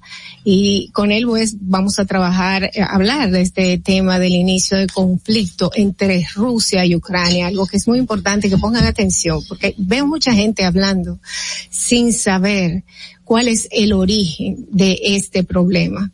Eh, muy buenas, muy buenos días, muy buenos días, señor Álvaro, ¿cómo está? Muy buenos días, gracias por esta invitación a Distrito Informativo. Gracias, gracias a usted. Gracias a usted por estar con nosotros temprano en la mañana. Eh, la historia de, de eh, cómo se liga Ucrania eh, y Rusia data de, de antes de, de, del siglo IX. Eh, ¿Podría hablarnos un poquito de dónde viene esta, esta, esto que reza que los rusos y los ucranianos eh, son el mismo pueblo? Bueno, eh, para hacer un, corta esta historia larga, vamos a empezar diciendo de que los pueblos eslavos son descendientes directos de los vikingos, eh, ahora que están muy populares en la, la, serie de los vikingos en Netflix, eh, lo vimos en el History Channel en los años anteriores, antes, uh -huh. antes y después de la pandemia, recordemos que eh, los vikingos bajaban con esos barcos que tenían eh, gigantes, unas canoas gigantes, eh, desde por todo el río Dnieper, desde el, el, norte de Europa, y se asentaron en lo que hoy es la, la capital de Ucrania, Kiev. Y entonces, en el, como bien decía, desde el siglo IX, se vino lo que fue el bautizo de, de, la que se llamaba entonces Kiev Kaya Rus Rus, porque es el nombre que le dieron a los que habitaban en ese territorio. Rus viene de la palabra eh, el, escandinava remar, de los remeros, Rus, le decían.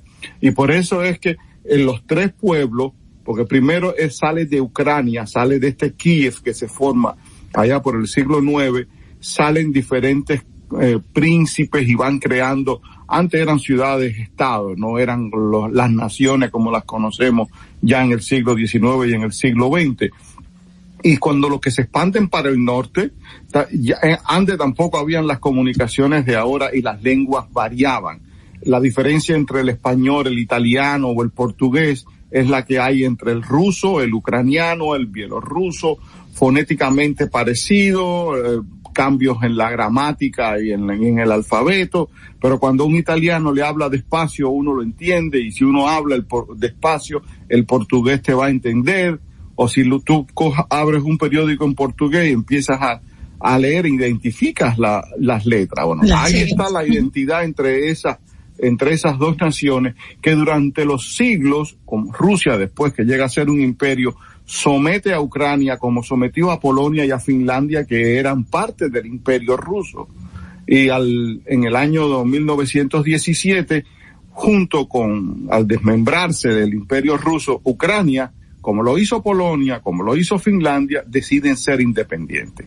A diferencia de Finlandia y Polonia, que lograron mantener la independencia relativamente más que los ucranianos, del 2017 al 2022 fueron independientes, pero en el 22 de nuevo fueron ocupados por el ejército rojo, el ejército bolchevique, y volvieron a ser parte entonces de la Unión Soviética, del Imperio Soviético, hasta 1991 que se desmembra.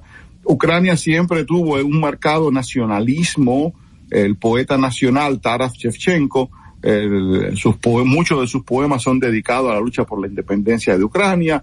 En el siglo XX, los ucranianos creaban grupos guerrilleros que pelearon contra los rusos hasta 1959, desde la final de la Segunda Guerra Mundial hasta 1959, casi 15 años de, lucha eh, alzados en los montes Cárpatos, que son la, la, región montañosa del oeste de Ucrania. Y en 1991 deciden eh, ser independientes. En el 94, por unos acuerdos, las armas nucleares que tenía Ucrania, hay un acuerdo que se llama el, Tratado de Budapest de 1994, que le entregan a Rusia, a cambio del respeto de su soberanía e integridad territorial, los eh, estas armas, nucleares. Seguridad, ¿no? El, por, la, por su seguridad. Pero vimos que después, en el 2014, cuando el, el país entero, yo estuve eh, una semana de, la última semana del Euromaidán en Kiev en, en el 2014. Eh, vi con mis ojos esa lucha del pueblo ucraniano por ser, eh, por ser más europeo que prorruso y se enfrentaron al ejército, a la, entonces el ejército ucraniano que apoyaba al presidente Yanukovych hoy exiliado en Rusia, y los ucranianos lo que pedían era integrarse a Europa. Y Rusia no respetó ese acuerdo del 94, invadió Crimea, se apropió de Crimea, eh, le dio apoyo a estas dos regiones separatistas de que las de las que hoy estamos hablando, de Lugansk en, y de 94. En el 2014. En el 2014 ocupan Crimea, en el 94 firman el tratado para respetar la integridad territorial de Ucrania y que y entregar las armas nucleares, eh, Ucrania entrega las, armas nucleares a Rusia. Los países garantes de ese acuerdo son Estados Unidos, Francia e Inglaterra. Y Rusia que fue un firmante también. Entonces, Ucrania entonces, en ese contexto, usted me hablaba de que eh, eh, hay una parte de Ucrania que quiere pertenecer a la Unión Europea. He escuchado también que hay como otra fracción que quiere que, es, que esté aliada a Rusia y que más este conflicto está enfocado por un tema estratégico de, de Rusia y la Unión Europea y la OTAN y todo esto. Un poco para que la gente entienda un poquito esta, es, eh, a qué se debe la lucha que está, eh, que ha encaminado que lleva Vladimir Putin contra eh, el gobierno de, de, Ucrania. Bueno, yo, no hay, no hay una nación en Europa donde no hayamos visto guerras étnicas o por de grupos nacionales durante toda la historia. Eh, la, la, última y la más sangrienta fue la de Yugoslavia, donde los serbios, croatas, kosovares, eh, se pelearon con una crueldad increíble. Muy fuerte, sí e inclusive al generales eh, serbio y el expresidente de, de, de Serbia, Slobodan Milosevic tuvo que ir ante, un tribunal internacional y Karadzic también. en Ucrania sí existe una porción que está al este, que fue durante la época de la Unión Soviética eh, rusos que trajeron para esa zona para desarrollar la industria mineral. Hay excelentes minas de magnesio en esa zona que son los más propensos a, hablan el, ruso, entienden ucraniano y lo pueden hablar, pero se, sienten más, más libres con la lengua rusa. Eh, eh, ahora, imaginémonos para que nosotros tener una mejor percepción que Cataluña reciba apoyo financiero de Francia. Para ellos entonces catalanizar toda la península ibérica, todo el territorio español. Poniéndolo en esa perspectiva, quizás podamos entender cómo una región, o en este caso Cataluña, que es un país con su propio idioma, con una historia peculiar, quiera entender toda su influencia sobre todo el país o separarse de España, como hemos visto también en los últimos años, pero lo hacen no a través del voto, como, se, como sucedió en, en Cataluña, sino a través de las armas y con el apoyo supuesto, por ejemplo, de Francia para obtener sus resultados. Y ahí entra Putin cuando el Vladimir Putin había manifestado de que algunos de los defensores del gobierno ucraniano eh, podrían ser declarados como nazistas, o sea, como defensores de lo que no deberían de defender. Pero entra lo mismo que indica el presidente de los Estados Unidos, Joe Biden, de que eh, Vladimir Putin lo que quiere lograr es otra vez la Unión Soviética, apoderándose de terrenos para seguir engrandeciendo su poder. ¿Qué, qué tan real podría ser esto? Podría ser que cada quien tiene perspectivas diferentes porque tiene intereses distintos. Bueno, eh, siempre Rusia ha tenido unos sus propios intereses. El Kremlin siempre ha querido eh, el, yo tuve la, oportunidad de vivir muchos años, 12 años casi en, entre, en Ucrania y en Rusia, ¿eh?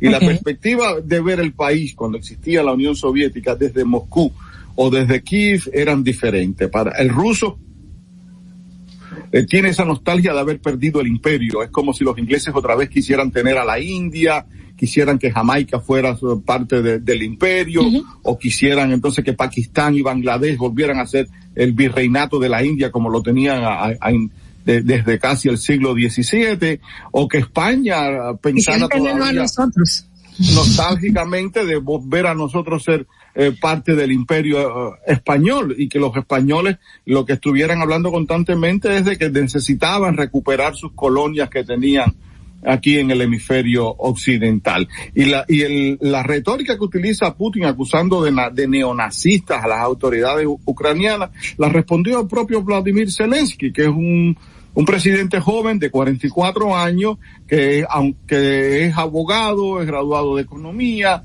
eh, su carrera la ha hecho como un comediante de mucho éxito.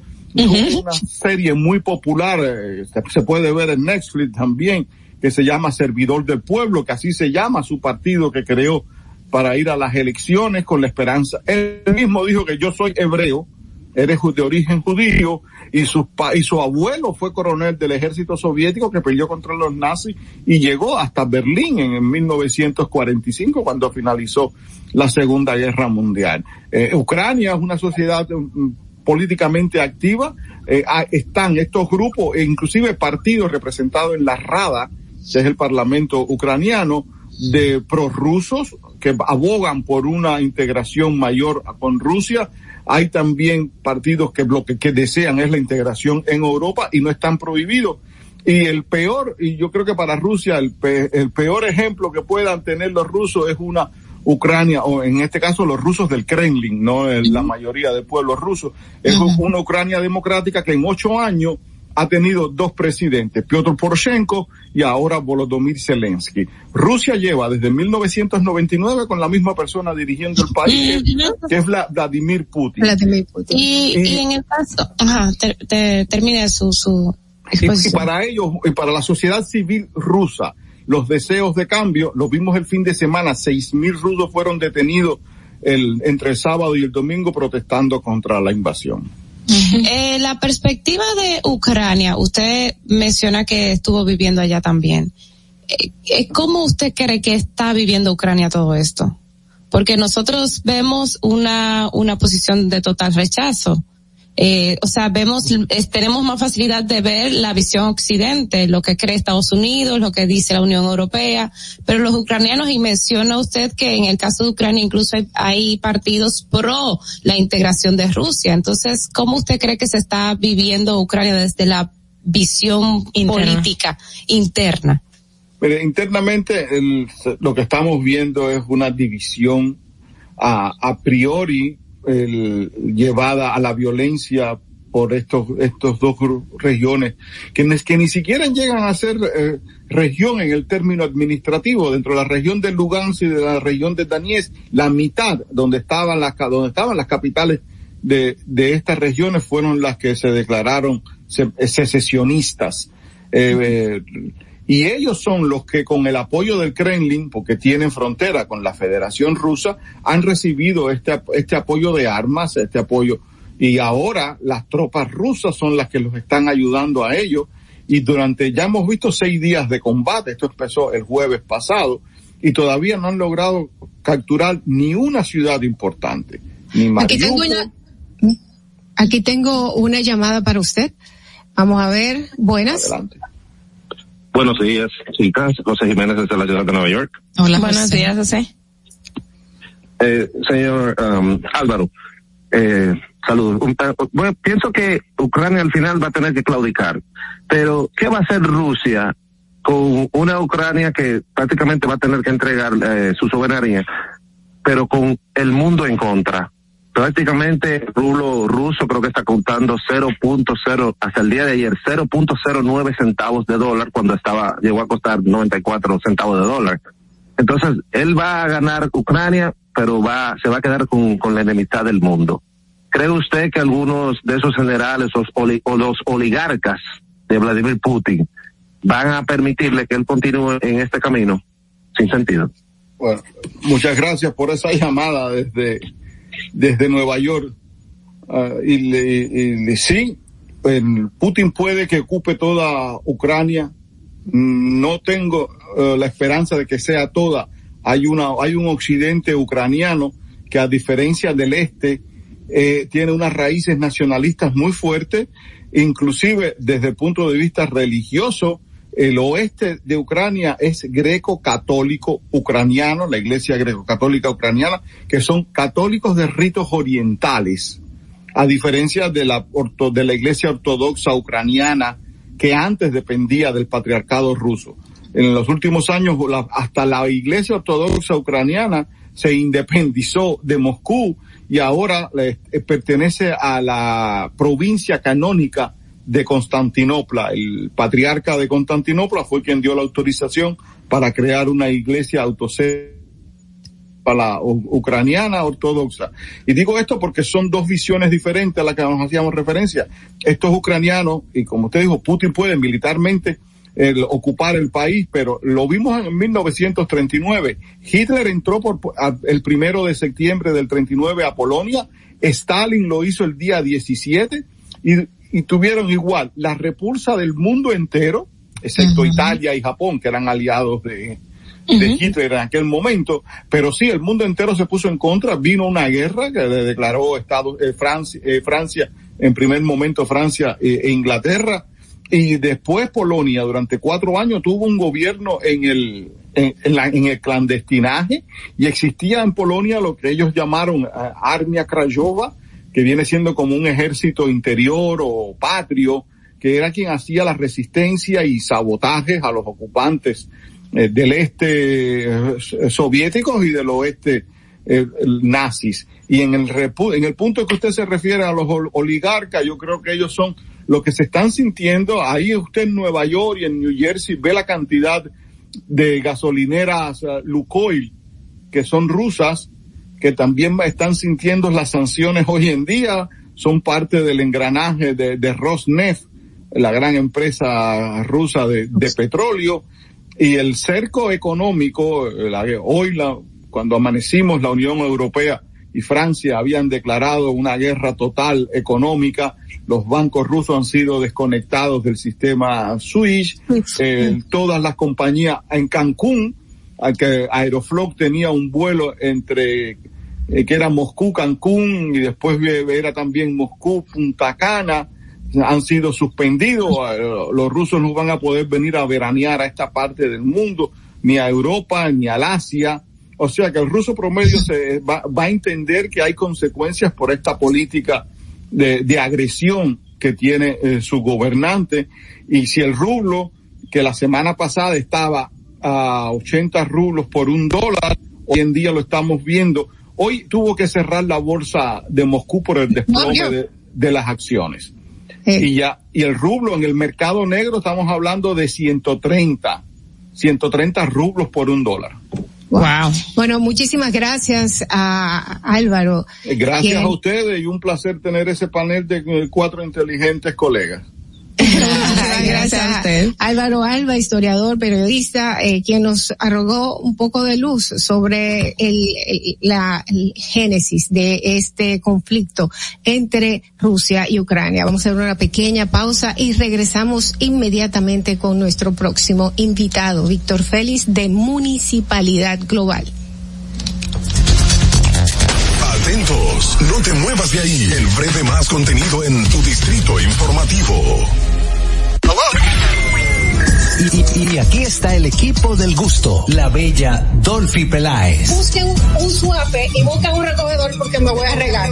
Lo acompaña ñonguito. Que usted se sacrifique tanto en su oficina hasta las 8 de la noche. El importado Harold Díaz. Lo mío es de hilo de Yedella. La más reciente adquisición, el actor más cotizado, más no, el mejor pagado, Oscar Carrasquillo. Y el hombre que gana menos que su mujer tiene que se sienta negro en la cama, en la intimidad. Juan Carlos Pichardo. Señores, esto es el gusto de las 12. Sintonice a partir de las 12 del mediodía por La Roca 91.7. Si quieres más diversión, no busques, no hay más. Te acompañan de lunes a viernes, de 12 a 2 de la tarde por La Roca 91.7 FM. El, el gusto de las 12. Tengo más de cuatro años movilizado. Yo encontraba en media piña un camión. Y caminando empecé a perder la fuerza de la pierna. Estoy agradecido que me venía a poner las cuatro veces aquí a la casa. A Abinader ha cambiado muchas cosas para bien. Cuando la pandemia arrancó,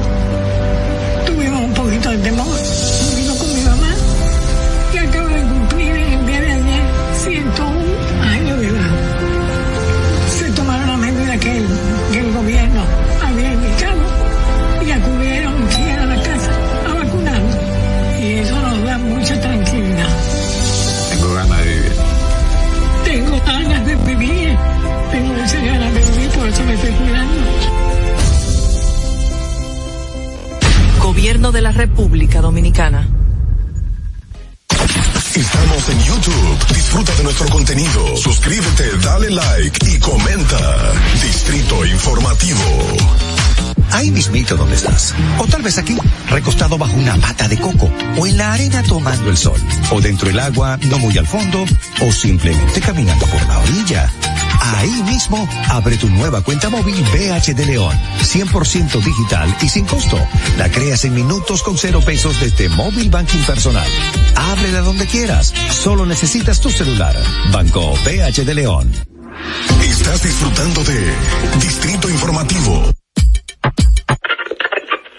Cuando uno ve televisión, busca entretenimiento, algo con que identificarte y que te dé un buen momento. Hay tantas cosas en el mundo, demasiados inventados, pero ¿dónde veo lo mío? Lo de los dominicanos. Y a ese mismo punto hemos venido cayendo para el mejor contenido. Baja Dominican Net y aseguro que si lo bajas inmediato te vistes a llorar conciertos musicales, religiosos y noticias. Pero ¿acaso sabes tú que es realmente adictivo en esta comunidad su contenido exclusivo? Oye, lo mejor de ahí para que lo tengas siempre puesto es el servicio limosina que ofrecemos yo y Ñeñe. ¿Cómo que eso es lo más duro? Estoy seguro que tú has visto. El programa de los compadres con Correa y con Ñonguito. Perdónenme muchachos que les dañe el momento. El mejor programa de ahí, Conchi Santo y el reencuentro. Si yo bajo la aplicación, a tu tele lo WhatsApp viendo. Si tú eres dominicano, baja Dominica Network. Solo con- por mi edad conseguía trabajo en casa familia. Ahora yo, a través del curso que hice, auxiliar del cuidado y atención al adulto mayor, la técnica y los conocimientos que, que me aplicaron en el curso con Supérate y a través de la facilitadora, en verdad son 100%. Antes de darle terapia, tú tienes que tomarle presión arterial porque no todo el mundo se le puede dar un masaje. A veces, aunque te salgan las lágrimas, tienes que secártela. Yo le diría de verdad al presidente que no se pare ahí, que siga dando conocimiento. Una persona de mi edad lo va a hacer porque quiere progresar, porque quiere trabajar, quiere echar para adelante. Gobierno de la República Dominicana. ¿Viste qué rápido? Ya regresamos a tu Distrito Informativo. Bien amigos, estamos de regreso en Distrito Informativo cuando son las 8.29 de la mañana y vamos a recibir a nuestro otro invitado, como dijimos anteriormente, eh, invitado especial aquí en Distrito Informativo. Se trata de Víctor Félix de Municipalidad Global. Con él vamos a eh, hablar del tema de rendición de cuentas del presidente y de la municipalidad. Así es. Bienvenido y gracias. ustedes. Gracias por venir. Gracias. Carla. Bienvenido. Hola, ¿dónde está? Hola, está aquí también. bueno, mira, eh, vimos que el pasado 27 de febrero, hace dos días, tres días, bueno, dos días exactamente, el señor presidente de la República, eh, un, un discurso, vamos a decir, cargado de muchas buenas intenciones, mucha buena fe, habló en un lenguaje llano que le caracteriza, o sea, él es una persona que habla con un lenguaje para que la gente lo entienda. Eh, con mucha vehemencia, con mucha actitud, él realmente esbozó así rápidamente todas las cosas que él ha podido hacer en 18 meses. Obviamente la gente se critica porque dicen que es un discurso de promesas, pero es que cuando usted tiene tan poco tiempo gobernando, obviamente tampoco tiene tantas cosas para para, para, enseñar. para enseñar, para mostrar. Eso es obvio que tenga que tener un poquito de, de contenido, un alto contenido todavía de cosas inconclusas que le está desarrollando. Eh, obviamente también hizo un acto de contrición de buena fe donde él dijo que él no tenía el complejo de Adán y que estaba construyendo, estaba continuando obras del gobierno anterior, de los gobiernos anteriores, que él entiende que son buenas, como son estas obras de autopistas, de carreteras, etcétera, que están construyéndose desde el gobierno pasado. Ahora hay un tema que sí nos preocupa, que es el tema de la municipalidad. O sea, el presidente de la República sigue ignorando el tema, el tema de los gobiernos locales. Cierto que él ha hecho un aporte significativo, es, es correcto. Él aportó, anunció el año pasado unos cuatro mil millones de pesos a modo de inversión pública que se para repartir Víctor, a los ayuntamientos. que se dijo Víctor que era para comprar a los alcaldes para que pasaran al PRM y así el poder tener la mayor cantidad de, de, de, de alcaldes o arbitrios. Bueno, el- el- la razón política la vamos a ver en el tiempo, porque eh, el, el tiempo lo juzga todo, ¿verdad? Eso, esos cuatro mil millones lo anunció en octubre pasado. Los entregaron. O sea, ellos empezaron y hicieron una di- Eso fue distribución. a través de Fedomo, ¿no? No, ellos hicieron O una porque distribución. hubo un anuncio con Fedomo. Claro, ahí ellos hicieron una distribución base. Primero los cuatro mil millones de pesos son, el 80% son para obras de aceras y contenes, lo cual critiqué aquí y lo seguiré criticando. Y unos 800 millones para mataderos, mercados y, y obras y cementerios, que son obras con vocación municipal. Primero eso es una propina, porque coger 800 millones para construir cementerios, mercados y, y- y mataderos es una propina. Y los 3.200 millones de pesos están incluidos algunas acciones que están desarrollando, por ejemplo, obras públicas con el tema del asfaltado. Obras públicas desde siempre, no de ahora, ¿eh? históricamente, lo que te pone es el asfalto. Tú tienes que hacer las aceras y los contenes. Ellos simplemente, de hecho, ellos te, te exigen a veces hasta el afirmado, que ellos simplemente tiran la capa asfal- asfáltica. Es el famoso Plan Nacional Asfaltado que se, que se inauguró con el, el ministro Víctor Díaz Rúas, Víctor Díaz Rúas, que era el presidente de la República, era Leonel Fernández. Que recuerdo que se decía que el asfaltado en toda la capital y otros eh, espacios lo hizo obras públicas con una inversión de no sé cuánto dinero. Todavía está cuestionado ese, ese- esa operación, pero se, se ha continuado. Entonces, Obra Pública está haciendo eso nada más. Asfalta. Entonces, el alcalde o el ayuntamiento tiene que hacer la acera y los contenes, obviamente. Si tú no tienes los contenes, no puedes asfaltar. Eso cogieron 3.200 millones de pesos. ¿Cómo lo repartieron ellos? Lo primero que le tocó a todo el mundo, para no perjudicar a los ayuntamientos pequeños, 2 millones 300 mil pesos a todo el mundo. O sea, a los casi 400 gobiernos locales. Sí, sin importar el tamaño del municipio. Es correcto, esa, esa era esa la observación correcta. No importa si el municipio tenga 10 mil personas o si tiene 300 mil personas. Arrancaron y le dieron 2 millones y medio de pesos, 2 millones 300 a todo el mundo. Y a partir de ahí empezaron a usar la proporcionalidad según el censo de 2010, como se reparten los recursos a las municipalidades que por densidad poblacional. Mientras más gente tú tienes, pues más tus recursos recibes. Ahora, ese, ese esfuerzo que hizo el gobierno es válido, es loable. Vamos a ver los resultados, como dice Carla, si fue para comprar alcaldes, si fue para una motivación política, X. Ahí eso, eso es lo único para, a nuestro entender, que el gobierno ha hecho por la municipalidad, porque faltan muchísimos temas. Por ejemplo, la modificación de la ley 176-107. ¿Qué va a pasar con eso para fortalecer los controles en la ejecución administrativa y presupuestaria de los ayuntamientos que siguen Eso, sin eso control? quiere decir que de ese dinero que me dieron a mí, que tengo 300 mil personas dentro de mi municipio, pues yo lo puedo usar sin, dis- eh, sin a, a mi discreción. No, mira, eso tiene un apellido, porque son fondos especiales. Eso va exclusivamente para un fondo que es para construir obras X. Ahora, que Si detalle- yo no lo hago, tengo tengo alguna ley. Ahí vamos, ahí vamos, ahí vamos. Correcto. se aplique no, una no se ha hablado cómo es la metodología que se ha, ah, no se ha aclarado cómo es la metodología para hacer esa inversión. O se va a hacer una- un, un concurso por obras o sorteos, o se va a hacer por administración que no es correcto, o si eso está dentro de los planes municipales de desarrollo. Y la gente lo quiere, porque de repente tú quieres hacer, hay un dinero por un matadero. Y si la gente lo que quiere es un centro comunal. Que esa es ¿Cómo otra. tú le respondes a tu Pero, pero eso, o sea, hay que ver si, si está dentro de, de la parte del presupuesto participativo, porque dentro de la parte de que la gente diga, no, yo quiero que me construyan un matadero, estaría dentro del presupuesto participativo. Claro. Pero hay- existe también el componente del acompañamiento desde, desde la dirección de compras y contrataciones. Ahí vamos, Entonces mira. ahí es, La mayoría de los ayuntamientos del país, que son pequeñitos, no tienen estas unidades de compras establecidas. Sobre todo no tienen inclusive los proveedores en su territorio. Porque aquí hay municipios que no tienen ni siquiera estación de combustible. no. que no tienen una, una estación de combustible, que está próximo o en la carretera a llegar al municipio. Entonces, ¿dónde van a comprar combustible? ¿Bajo cuál Exacto. criterio y modalidad lo van a adquirir? Las ferreterías. Ahí aplicaría proveedor único, porque si tienes Ah, una ajá, demarcación ajá, por eso me no trae un más. recuerdo de aquel proveedor de Samaná, que el alcalde en las terrenas fue destituido porque él era el único que tenía la ferretería del pueblo, que Ah, él quería fiar al ayuntamiento, que era de su esposa.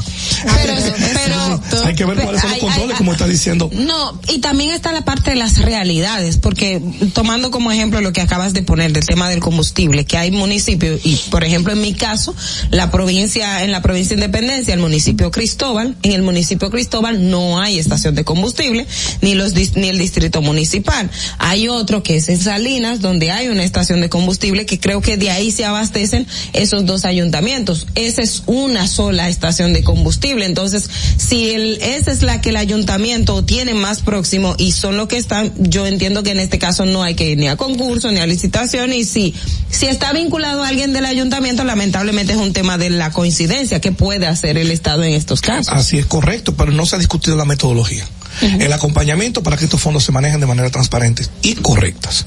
Además, eh, hay cuando hay cuando hay conflictos de intereses, también entonces se le ponen trabas a otras personas que quieren crear eh, nuevos negocios que puedan crear competencias con estos que son eh, ligados a, los municipios. Pero repito, este esfuerzo fue muy bueno.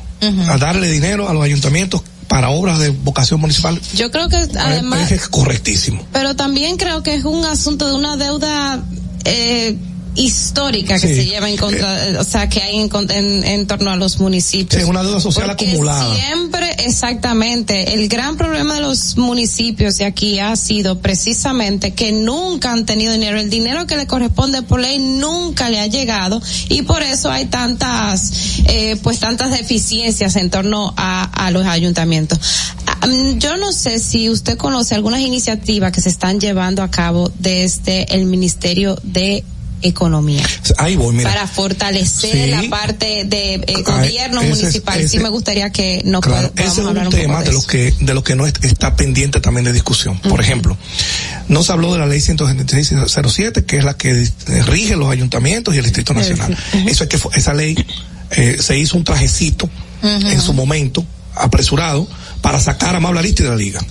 O sea, un trajecito, en vez de decirle a Amable, Amable, mira, vamos a buscarle otro cargo Ya era hora. y deje la institución tranquila y sana. No, no, lo que hicieron fue que recortaron la institución a ponerla prácticamente inoperante.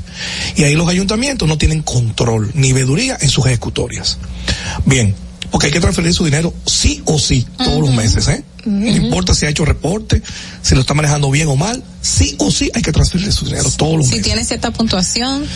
Eso, esa es eso, eso es poesía. Ajá. Eso es poesía. Eso es como la estrellita que le ponen a los niños en la escuela que se comió toda la comida. Que- que- Que no va en la nota, que simplemente perdón- una estrellita aquí. Que perdón que haga ese acápite, ese apartado, Víctor, porque yo misma que he entrado muchísimo a la plataforma del CISMAP a investigar y he ido a los al- a las alcaldías a ver si esto que está aquí realmente es lo que usted tiene aquí en su escritorio, me he dado cuenta de que le ponen el 100% y las famosas estrellas verdes sin haber completado nada. Y muchas Se sientan en un ocasiones- escritorio. No, y muchas ocasiones si suben algún tipo de documento no corresponde con lo que se está pidiendo y así se le premia.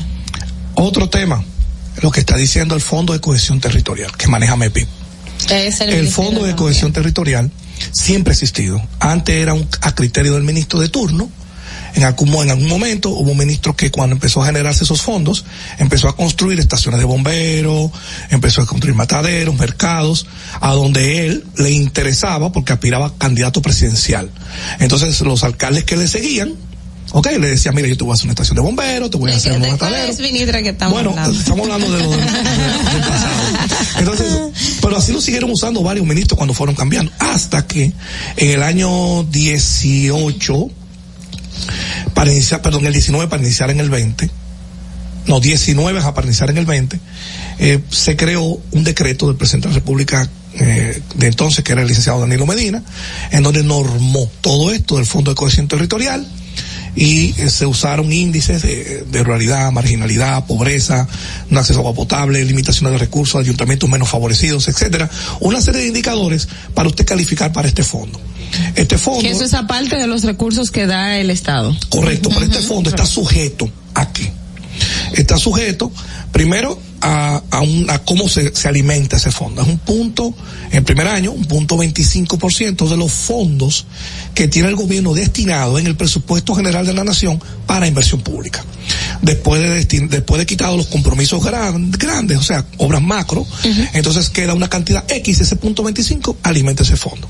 Inicialmente fueron unos 200, 300 millones de pesos, ya para, para esta fecha, si hacen los cálculos, debe andar por encima de los mil millones de pesos, y al cabo de tres o cuatro o cinco años, eso va a andar de una suma terrible, de cuatro o cinco mil millones de pesos. Entonces de ahí es que el ayuntamiento, ahí es que el presidente de la República ha tomado esos cálculos de los cuatro mil millones, o sea, no fue que no ha sido pa- partiendo más o menos de esos números que todavía no se han no se han no han caído como el Tetris en su lugar y ha tomado una parte. Ahora, ¿a qué está sujeto este fondo? Bueno, primero hay un sistema nacional de inversión pública que está reglamentado. ¿Cómo tú accesas a ese fondo? ¿Cómo tú le echas mano a eso? Lo primero que tú tienes que estar adecuado bajo este sistema a una serie de requisitos de transparencia, de informes, de reportes que establece la ley. O sea, tú debes tener tus informes de Contraloría y de ejecución presupuestaria ahí, mes, trimestral, semestral, listo. Debe tener tu presupuesto del ayuntamiento aprobado correctamente. Y se cumple. Hay algunos ayuntamientos que sí. Hay ayuntamientos que por su nomenclatura y su capacidad de gestión, pues es, ha sido fácil Me, para me ellos refiero a que si se cumple el yo tener todo en orden para que entonces me entreguen a los fondos. primero hacen un listado, porque lo, lo bonito es que siempre queda discreción de lo de turno. No, de la listado, autoridad. Cogieron una serie de distritos municipales. Y de si el otro es municipios, del partido, el este yo me lo puedo compañerito, grabar. Entonces todo y ese todo. cosa, bueno, primero se hace un listado, entonces te dice, bueno, esos que están ahí, en ese listado de este año, no están en los cuatro mil millones.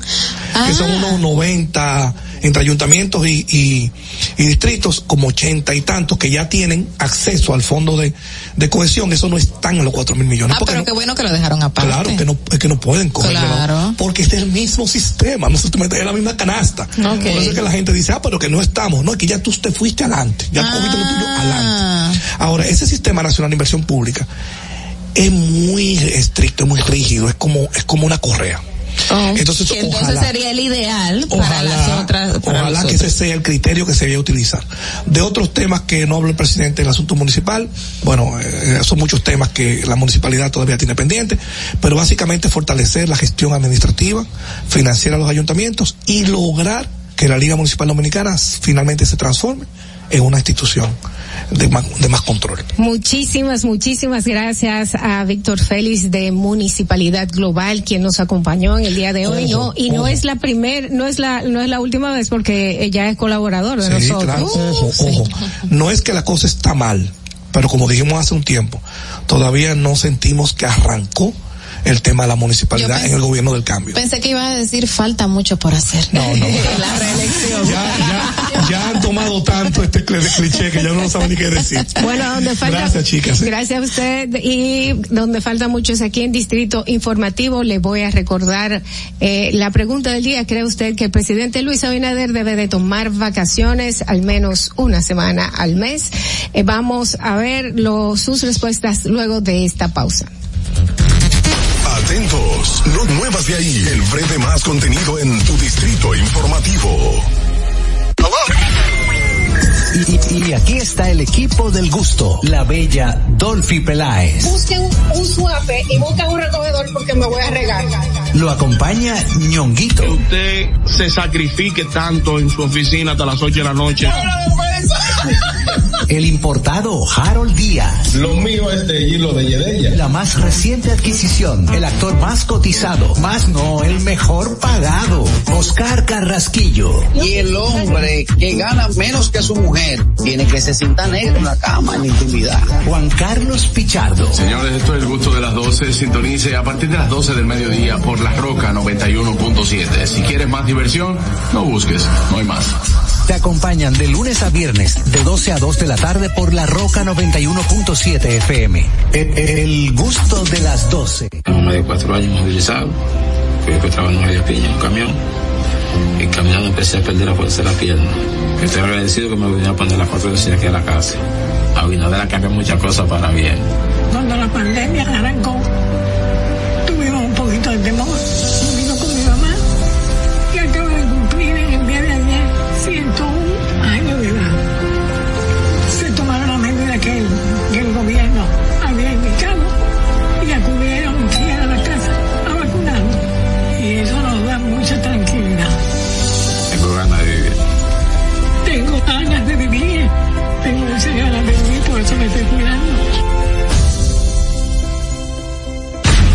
Gobierno de la República Dominicana.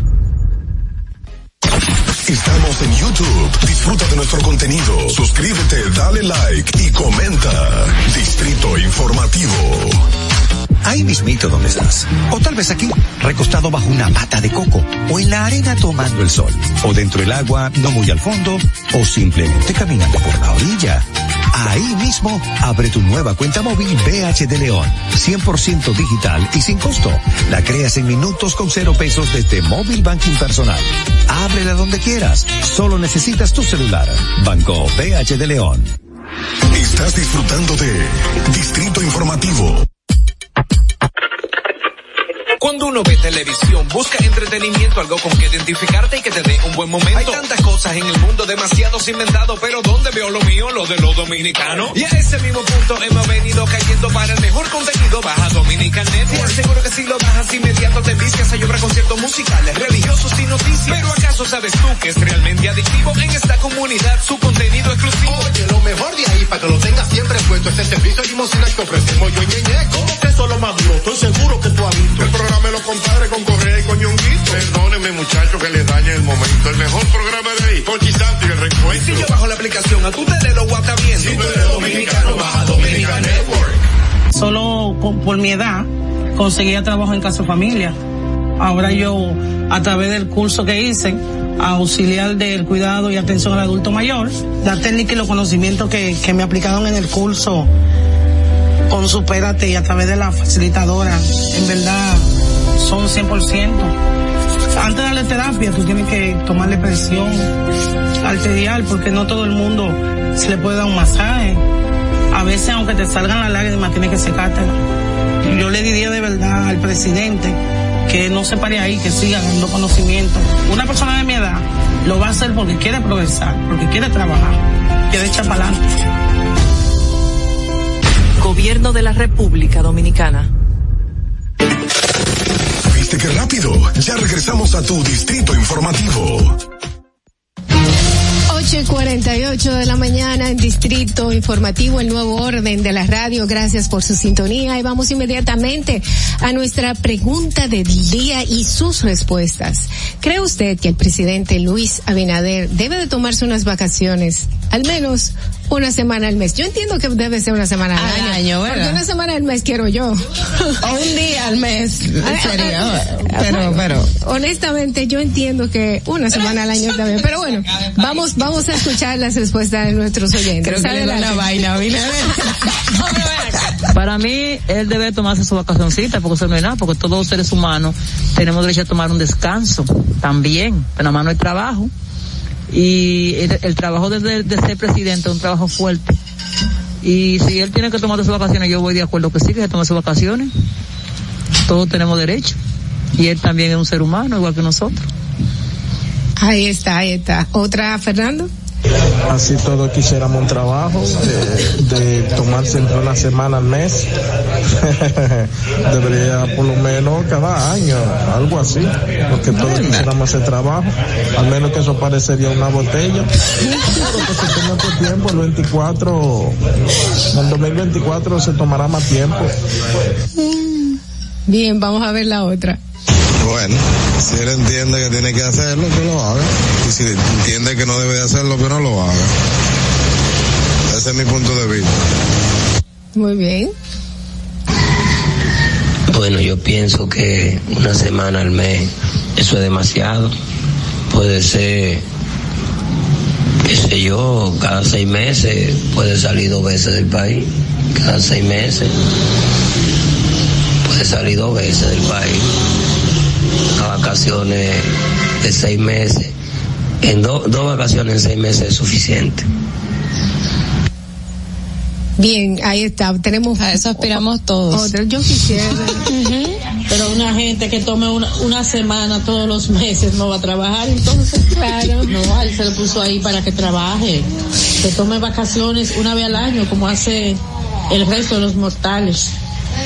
Muy Estoy bien. con ella. Yo también. Bueno, yo creo que el presidente Luis Abinader debería tomar vacaciones de por vida. Debería retirarse y quedarse tranquilo en su casa. Oiga usted. Para lo que está haciendo mejor que se dé una vacaciones larga, larga pero definitiva. Wow. Vino dura y curvera esa. Vamos a ver la otra. Bueno, yo creo que como están las cosas, una semana de vacaciones no mensual, sino puede ser dos o tres días, porque como está la situación en este país, eh, no creo que, que sea bueno que el presidente tome una semana eh, de vacaciones mensual, porque la verdad es que la situación está muy difícil y complicada. Y como que no es tiempo de, de, de tantos días de vacaciones, ¿no? Así es. Otra más. Buenos días a ese bello elenco de Distrito Informativo, buenos días a esa hermosa audiencia que está en sintonía. Yo entiendo con relación a la pregunta que una semana al mes es demasiado. Eso sería una botella que es lo que tendría el presidente. ¿ah?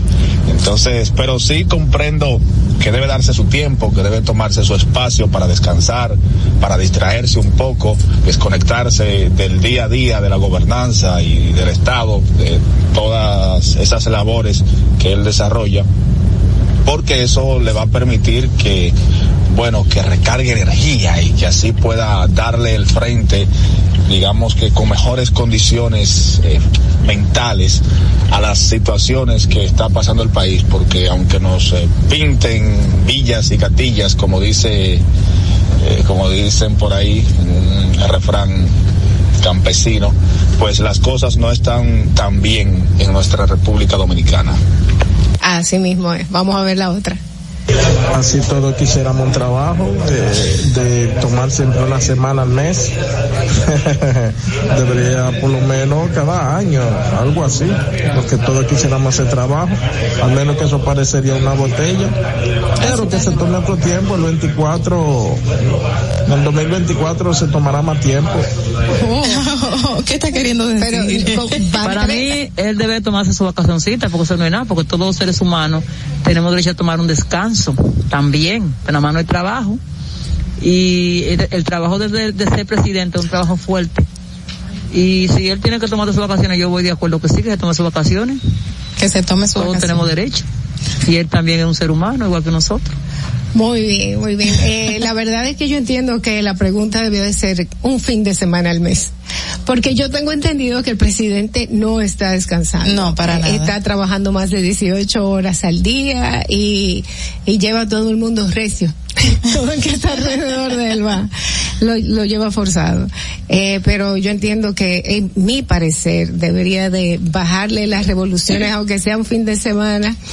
Eh, fin de semana al mes, no una semana. Como va la No. situación, eh, yo creo que podrían ser dos, porque es que el presidente se levanta muy temprano y se acuesta muy tarde, es decir, que está dedicando todo el tiempo. Y una persona que no descansa no es una persona pensante y no va a ser productivo para su país, a pesar de que obviamente no es el único que decide, sino toda su comitiva, pero es la cabeza de todos. Y eso, y la actitud del presidente lamentablemente fomenta una conducta negativa, porque usualmente el ser humano, todo ser humano necesita necesita descansar y los que están a tu alrededor también, tienen que hacerlo.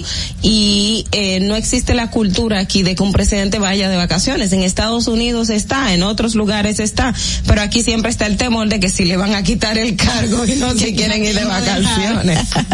Aquí hay, de hecho, en entrevistas he escuchado a algunos funcionarios decir que la verdad es que es difícil seguir el ritmo de Luis Abinader. Y tú te puedes fijar, por ejemplo, tú, yo siempre, yo voy a hacer este ejercicio. Dura una semana viendo cuántas actividades tiene ese señor por semana. Es una cosa increíble. Esa agenda, ese grupo de la presidencia, eso es todo el tiempo. Y cuando se va fuera, la última vez que tuvo su viaje fuera, que fue a, a Nueva York, yo le conté más de 25 actividades, Actividades en, en cinco días, señor, una cosa así, era una locura. ¿De que los mismos periodistas decían, pero ¿y, y cómo es que yo voy a, o sea, y tenía que estar todo el tiempo ahí y se, a las, a las 8 de la noche llegaban de que a, a escribir. Necesita descansar realmente. Bueno, honestamente yo entiendo que yo no he visto un presidente que haya salido más joven del puesto. Acabado en cuatro años, envejece en. Eh, En el mejor de la, en el mejor de los casos. El que trabaja. Eh, el, el que trabaja, el que trabaja, No, el no, que pero sale. hay que cuidarse, señores, hay que dormir bien, señores. Y lo que dice Carla bien. tiene mucha razón, que el que no descansa pues no piensa. Entonces, eh, nuestro querido señor presidente, tómense aunque sea un día para dormir seis horas. Que no le estamos pidiendo eh, las ocho requeridas, seis. Eh, bueno, hasta aquí, señores, eh, se nos acabó el tiempo, se nos acabó el tiempo ya en Distrito Informativo. Hasta aquí este programa del día de hoy. Queremos agradecerle su sintonía y chicas. Bueno, solo decir, felicitar nuevamente a El Día y a Edith Febles, que ahora asume la dirección de ese programa porque Uchi Lora se retiró, señores. No, Y hasta mañana. Ya. Wow, bueno, 25 años del día y más tiempo de su ejercicio periodístico. Así que le deseamos que descanse también, que eso es importante. Y felicidades a la querida Edith. Así mismo. Bueno, muchísimas gracias por su sintonía, su cita con nosotros a las 7 en punto de la mañana en Distrito Informativo por La Roca 91.7. Bye bye. Dominica Networks presentó Distrito Informativo. Los conceptos emitidos en el pasado programa son responsabilidad de su productor. La Roca 91.7 FM no se hace responsable. Desde Santo Domingo, you're listening to 91.7 La Roca. Uniformes Batiza, única tienda con todo tipo de uniformes en existencia y por encargos. 42 años siendo líderes en el mercado dominicano, en la venta al detalle y al por mayor de uniformes tradicionales y personalizados, bordado, serigrafía y sublimación. Visítanos en cualquiera de nuestras sucursales en Santo Domingo, Avenida Mella, Naco y Punta Cana. Síguenos en las redes sociales, arroba Uniformes Batiza. Tu imagen corporativa en manos de expertos. Uniformes Batiza. Ahora en La Roca, el, el, éxito trending de Laura. Usually